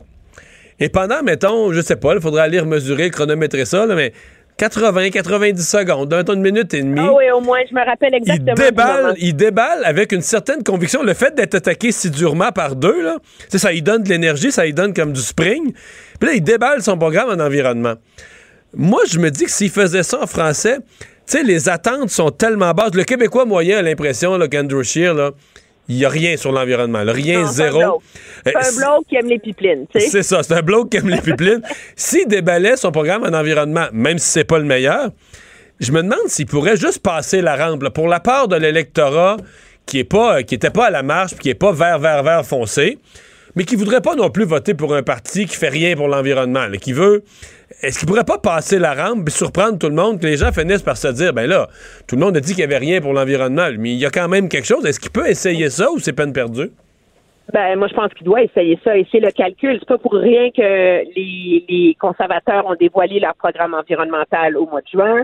Euh, Mais, mais ils, ils- ils en parlent euh, jamais, là. Depuis, mettons, depuis le jour du déclenchement, là. ton- Ah non, mais là, c'est- jamais, jamais, jamais, jamais, jamais, ils parlent. là, on a annoncé là, un petit sur les rénovations vertes, là, mais aller se mettre le nez dans ce débat-là la semaine dernière pour le Parti conservateur, c'est de, de la folie, là. Du suicide euh, politique. Là. C'était aller se mettre, aller donner des arguments à ses adversaires pour leur sauter dessus. Le calcul des conservateurs, c'est que les gens qui sont tentés par eux ne sont pas les gens ultra mobilisés sur l'enjeu du, du climat. C'est les gens dans les régions qui veulent une approche de bon, ils veulent quelqu'un qui va faire quelque chose, mais ils veulent une approche qui est pas dogmatique. C'est ça. Mais, il faut qu'il faut. Mais ils veulent quand même. euh, Il ouais. Mais il faut quand même qu'ils disent qu'il va faire quelque chose sur l'environnement et Ah il faut oui, pas qu'il ait l'air de, Parce que pour l'instant, à mon avis, pour les électeurs, il a l'air de quelqu'un qui s'occupe pas de ça pantoute. Du tout, zéro. Ça, c'est pas, ça, pas viable. Il a l'air d'un gars qui s'imagine qu'en changeant les fenêtres de ton bungalow, tu vas lutter contre les changements climatiques. C'est comme, je veux dire, je veux pas être, je veux pas être méprisante, mais c'est la seule promesse dont on a parlé. On en a parlé dans le cadre euh, de la semaine dernière des mobilisations pour le climat. Moi, je pense qu'il y a une fenêtre là-dedans pour lui. C'est un argument qu'il ne peut pas gagner. Absolument pas. Mais c'est un argument qu'il peut neutraliser. Et je pense que le débat demain à TVA lui offre une chance en or de réussir à le faire. tu sais. Ben, on va, ouais, on va s'amuser à regarder tout ça demain soir et à Oui, commenter ça. popcorn. Oui. Bon. Hey, merci, Emmanuel. Très bien, revoir. au revoir. Les têtes enflées. Voici Master Bugarici. Hey! Master, comment ça va? Ça va bien, même si j'ai apporté la pluie. Je m'en excuse. Tu sais, normalement, c'est le soleil. Tu t'amènes le soleil à toutes les fins de journée, mais c'est pas le cas, là. Non, ouais. pas, aujourd'hui, mais, mais on va se T'es en feu, en forme, oui. Tout le temps, mais en fait, puis en plus, Richard est arrivé, puis tel que promis, il a apporté ses pommes. Donc, ça a l'air vrai qu'il est allé aux pommes en fin de semaine. C'est-tu vrai? On- Donc, plutôt que, plutôt que du vin mousseux ou du champagne, c'est des pommes. là. Ouais, il disait qu'il avait fait des tartes. C'est un mais ça- virage santé, là. Euh, oui, mais on aime ça quand même, un bon fruit du Québec. Mais tu sais quoi, ce soir, on va se transporter du côté du Japon. J'ai quelque chose de scientifique Ah oui, pour toi. Puis j'ai quelque chose de. Moi, je trouve ça extraordinaire comme nouvelle, finalement. Bon, allons-y. Les scientifiques euh, japonais ont annoncé avoir mis au point une nouvelle euh, invention révolutionnaire. De quoi s'agit-il? C'est grandiose. C'est une révolution, c'est pour une invention pour la santé? Oh, totalement. 100% On dirait que je le sais, là, puis Oh. que j'ai... euh, En tout cas, si c'est vrai ça, ça fonctionne, c'est- c'est c'est- c'est cool. C'est pour découvrir l'arrivée d'une maladie, c'est ça? Non. Sentir venir l'arrivée d'une maladie, non, c'est pas ça. Non. Diagnostiquer. C'est pour Non. éviter des examens douloureux ou inconfortables? Non, du tout. Non, du Donc, tout. pour guérir. On, on guérit. Ah oui, oui, très. Pour régler un problème de on santé. règle, on règle quelque chose de gros. En fait, il s'agit d'une invention médicale, mais c'est une invention qui pourrait être utile pour n'importe qui. Pas- absolument n'importe Pas qui. juste les femmes, pas juste les hommes, pas juste les vieux, pas juste les jeunes. Ouais. OK. euh, pour guérir, euh, quoi, guérir, qu'est-ce que tout le monde... La, la C'est un problème bénin euh, léger ou quelque chose de grave? fracture, les fractures? Euh, ça pourrait dans certains cas, mais là, ça- là on serait dans le détail. Je vais pas C'est pas la douleur, là. Euh, non, pas rien à voir, mais en fait. C'est la guérison. Absolument. Absolument. Quelque chose qui va aider euh, grandement. En fait, je sens que vous en avez de besoin. Beaucoup de monde? Ouais. Ben, en fait, tout le monde. Puis si ça, ça devait être vraiment perfectionné puis efficace, puis que ça, ça voit le jour pour vrai, Emma Québec va être dans le trouble. Ah, fabriquer Ah. du sang. Du sang artificiel. Ah, ouais. Incroyable. C'est pas, ouais, puis on parle, on parle ici là, d'un sang qui, pour- qui serait pour tout le monde. Le sang artificiel a été créé par des scientifiques du Collège médical de la Défense nationale de Tokorozawa au Japon. Ils ont fait le test, là, qui c'est un peu embryonnaire, on parle de 10 lapins, mais on parle quand même, ouais, qui, qui avait, qui avait des pertes de sang, puis il y en a 6 qui ont survécu. Fait que là, on sentait que, en ce moment, ce qu'on a, c'est le zéro négatif. On sait que ça peut servir à, pour donner, mais là, on- c'est quelque chose qui permettrait qu'on pourrait intervenir sur le champ, n'importe où, n'importe quand, en donnant du sang qui fait à tout le monde. Hmm. Si ça, c'est pas extraordinaire. En fait, à 17h avec Vincent Labarre, t'as l'air pas pire en forme. Très en forme. Moi, J'ai je mangé une pomme fraîche. Ouais. Ah On ouais? se craquer pour la semaine. Mais c'était pas pour votre émission, les pommes? Ben, T'es-tu ouais. du genre, t'es-tu du genre à fouiller dans le bar avant que le party Ben soit non, ben, Richard m'a montré ses pommes, j'en ai mangé une. Mais je savais qu'il faisait pas de perte, Richard. Je le savais qu'on n'apporterait pas. 17h, les têtes enflées. Salut, Master. Mario Dumont. Il s'intéresse aux vraies préoccupations des Québécois. La santé, la politique, l'économie. Le retour de Mario Dumont. La politique autrement dit. Le buzz de Vincent Dessureau. Alors, Vincent, tu nous parles aujourd'hui d'un autre cas de piratage pornographique. Oui, parce qu'hier, je parlais euh, d'une compagnie japonaise qui s'est fait euh, pirater son, euh, son écran devant un magasin pour À, à mettre un- Auckland, en Nouvelle-Zélande. Exact, un film pornographique. Mais là, c'est arrivé au Michigan, mais sur un billboard, là, les panneaux sont en bord de route. Euh, qui s'est mis à afficher vers- Électronique aussi, là. électronique aussi, là, donc euh, où on peut passer des publicités. Mais pendant plusieurs minutes euh, dans, les, euh, dans les derniers jours, c'était à peu près autour de minuit un film porno. un film porno. Ce serait, on aurait vu, selon certains euh, euh, témoins, un groupe de jeunes en train de pirater la boîte qui est reliée à ce, poteau-là. Donc, c'est vraiment un cas de piratage, de mauvais plaisantin.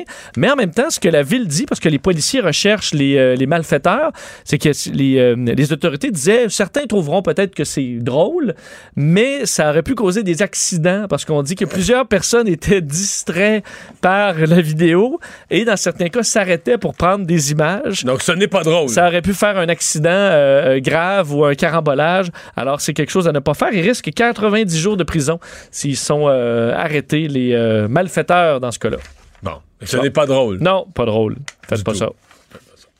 Euh, la viande rouge, euh, pas si mauvaise. Ah oui, je voulais revenir sur cette histoire-là qui Ben va oui, faire euh, grand bruit, à mon vraiment. avis. Ouais, comme quoi, les recommandations qu'on a depuis plusieurs années concernant une limitation, voire une, une élimination de, de la consommation de viande rouge pour notre santé, ben, que ces études-là, en quelque sorte, seraient basées sur peu de réalité scientifique. C'est du moins l'avis d'un, d'une étude. Et, et si réalité scientifique il y a, c'est vraiment à la marge. C'est au millième près en pourcentage. Ça veut dire que c'est- pas une- complètement nul, mais c'est très, très, très, très mince. Exact, c'est ce que dit euh, des chercheurs de l'université euh, McMaster euh, qui, eux, ont, ont analysé plusieurs études concernant la viande rouge. Et ce qu'on se rend compte, c'est que eux suggèrent, c'est le, do- le docteur derrière cette étude-là qui dit, nous, nous suggé- suggérons aux gens de continuer de manger de la viande rouge à- au niveau actuel. Ben, à trois, trois, quatre fois semaine quand même. Quelqu'un qui mange du steak haché le midi, puis un, steak le soir, Ben, en puis fait, huit, huit- neuf repas par semaine, c'est pas. C'est dans une alimentation variée, euh, ça. ça. ça demeure ça un peu la clé. pensé. Puis c'est pas sur euh, les gaz à effet de serre, évidemment, il y a une empreinte écologique, euh, c'est pas. Exagéré, lui aussi, soit dit en passant, encore beaucoup plus, là, mais c'est une autre affaire. Mais là, on parle vraiment de la partie santé. Ce qu'on dit, c'est qu'en étudiant les, les- les chiffres des précédentes études, euh, entre autres euh, de, de- dans sept pays, dont le Canada, on dit qu'il n'y a pas assez de preuves faisant un lien entre des risques de cancer et de maladies cardiovasculaires et de la viande rouge, euh, de sorte que, en fait, et si oui, s'il y a un lien, tu l'as dit, c'est minime. Dans certains cas, ça va être un petit pourcentage sur un cancer. Dans ce cas-là, le cancer colorectal, entre autres. Mais tu sais, tu dis 2-3% mais c'est 2-3 d'avoir une chance a- sur 1000 dans, dans l'étude, il y a un. quelque chose qui est moins clair pour moi, je dois avouer. Ce sont les, pour la viande rouge, ça me paraît clair, ce sont les charcuteries. Où là, quand même, l'Organisation mondiale de la santé dit, puis j'adore les charcuteries, là, mais l'OMS dit quand même c'est cancérigène. Puis là, pour avoir fouillé un petit peu plus, euh, je trouve que il faut peut-être préciser la catégorie des charcuteries. Là. À mon avis, si tu achètes le pepperoni le plus industriel, full de nitrite, versus un saucisson euh, de Charlevoix fait par un artisan, qui va se conserver moins longtemps, j'en conviens. Oui. Mais d'après moi, t'as pas la même... euh, Le même dommage. Non, non. Mais les, les- les vraies charcuteries très industrielles, je suis quand même un petit Ben, peu méfiant. C'est sûr que là, on parle de la Encore- viande comme étant de la viande Pure. De la viande pure. là. Sûr que si tu mélanges dans différents produits pour en faire un- une bologne, c'est à part. Je, je comprends. D'ailleurs, euh, l'Association euh, canadienne du cancer a tenu à réagir en disant que eux, selon leurs études, ben, c'est pas ce que ça donnait. Elles mettent de gros doutes sur les résultats de cette étude-là aujourd'hui, disant que eux, en, baissant là, la- la- l'alimentation de viande rouge, on pourrait sauver jusqu'à enfin, 8 000 à 16 000 cas de cancer euh, d'ici 2042. Alors, c'est encore leur- leurs objectifs, mais ça vient quand même ébranler un peu cette, cette suggestion des médecins depuis longtemps. Mais c'est parce que c'est une étude, c'est c'est pas une, une étude populationnelle, c'est une étude sur 55. étu- L'étude en question, ils sont partis de 55 études populationnelles. C'est ce qu'on appelle une méta-étude. Tu regardes plusieurs études faites à plusieurs endroits, avec là, tu finis par avoir un regard vraiment large. Ben, ce qu'on dit, entre autres, c'est qu'il y a deux, deux points qui ne fonctionnent pas. C'est que les preuves sont souvent de mauvaise qualité. Donc, dans plusieurs études, les, les preuves sur lesquelles on se base Mais sont ça, de mauvaise qualité. Quand on dit ça, ce que ça me dit quasiment, là, c'est qu'il y a peut-être certaines des études qui sont contredites aujourd'hui qui n'en étaient pas. Là. On est parti avec une conclusion écrite. Moi, avant de commencer, là, on veut prouver que, on veut que les gens mangent moins de viande rouge parce qu'on est végétarien. Tu sais, je sais pas, mais l'universitaire qui parle l'étude est végétarien lui-même, là, puis pas- veut- on veut prouver notre point après. C'est ça qui m'inquiète tout le temps, moi. On est peut-être là. Parce qu'on dit mauvaise qualité euh, du, euh, des preuves. Et ensuite, c'est que si oui, il y a un effet, ben, c'est qu'il est vraiment minime.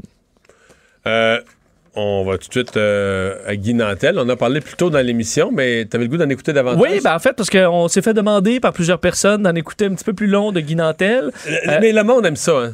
C'est pas. euh, le concept, je sais pas comment Nantel a pensé à ça, là, mais c'est un concept qui marche. euh, Et euh, on sait, il l'a fait. Ce qui est intéressant, je trouve ça le fun, c'est qu'il s'attaque euh, tu à tous les gauche-droite, euh, Ah ouais. dans le. Homme, Alors- femme, jeune, vieux. C'est ça. Alors, euh, c'est pour ça que c'est difficile de. euh, parce que plusieurs vont critiquer quand euh, il vient rire de, de nous autres, mais après ça, on va se bidonner quand il va rire De l'autre gang. de l'autre gang. Alors, c'est un peu ce qui arrive là parce que certes, plusieurs personnes sur les réseaux sociaux dénonçaient ce vox pop de Guy Nantel fait à la marche sur le climat.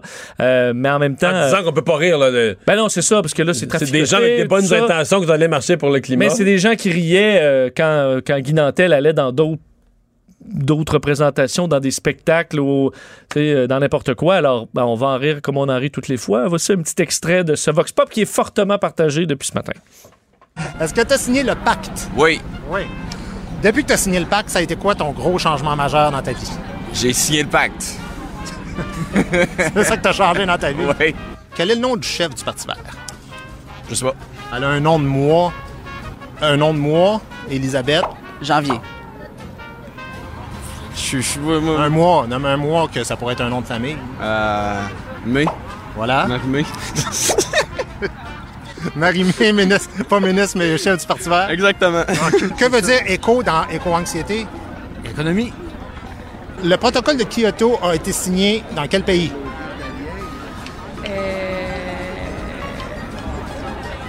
Au Canada? Kyoto au Canada? Ouais. Le protocole de Kyoto. Bon, OK, OK, c'est bien beau la grande marche, mais il y a un paquet de- Bon, alors, on Ouais. sait. euh, Kyoto au Canada. Kyoto au Canada. Bon, faut rappeler que c'est au Japon. Oui. Alors, Oui, qu'on a signé tout ça. Euh, finalement, tu voulais me parler de l'Université Harvard, quelques chiffres embarrassants? Oui, parce que tu sais que le monde de l'université américaine est quand même ébranlé par euh, des scandales reliés aux admissions. Oui, hein. oui. Euh, c'est le cas d'Harvard, entre autres, pour la- la- l'admission euh, d'Asiatiques qui aurait été traficotée un peu au fil du temps. Et euh, voilà que dans le cadre de cette... qu'on gonfle les notes, tu donnes de l'argent à la fondation ou si tu payes. Là. Ben, c'est que dans le cadre de cette poursuite-là, il y a eu une recherche sur les admissions à Harvard qui donne des résultats quand même assez imp- impressionnants, comme quoi les, euh, lorsque tu es blanc, donc les blancs euh, au, à Harvard, dans, leur, dans, dans le cas des blancs, 43% des blancs admis à Harvard proviennent de soit euh, donc du recrutement d'athlètes, des legacy students, donc des gens qui sont qui, qui entrent en raison de leurs parents qui étaient à là, Harvard, ouais.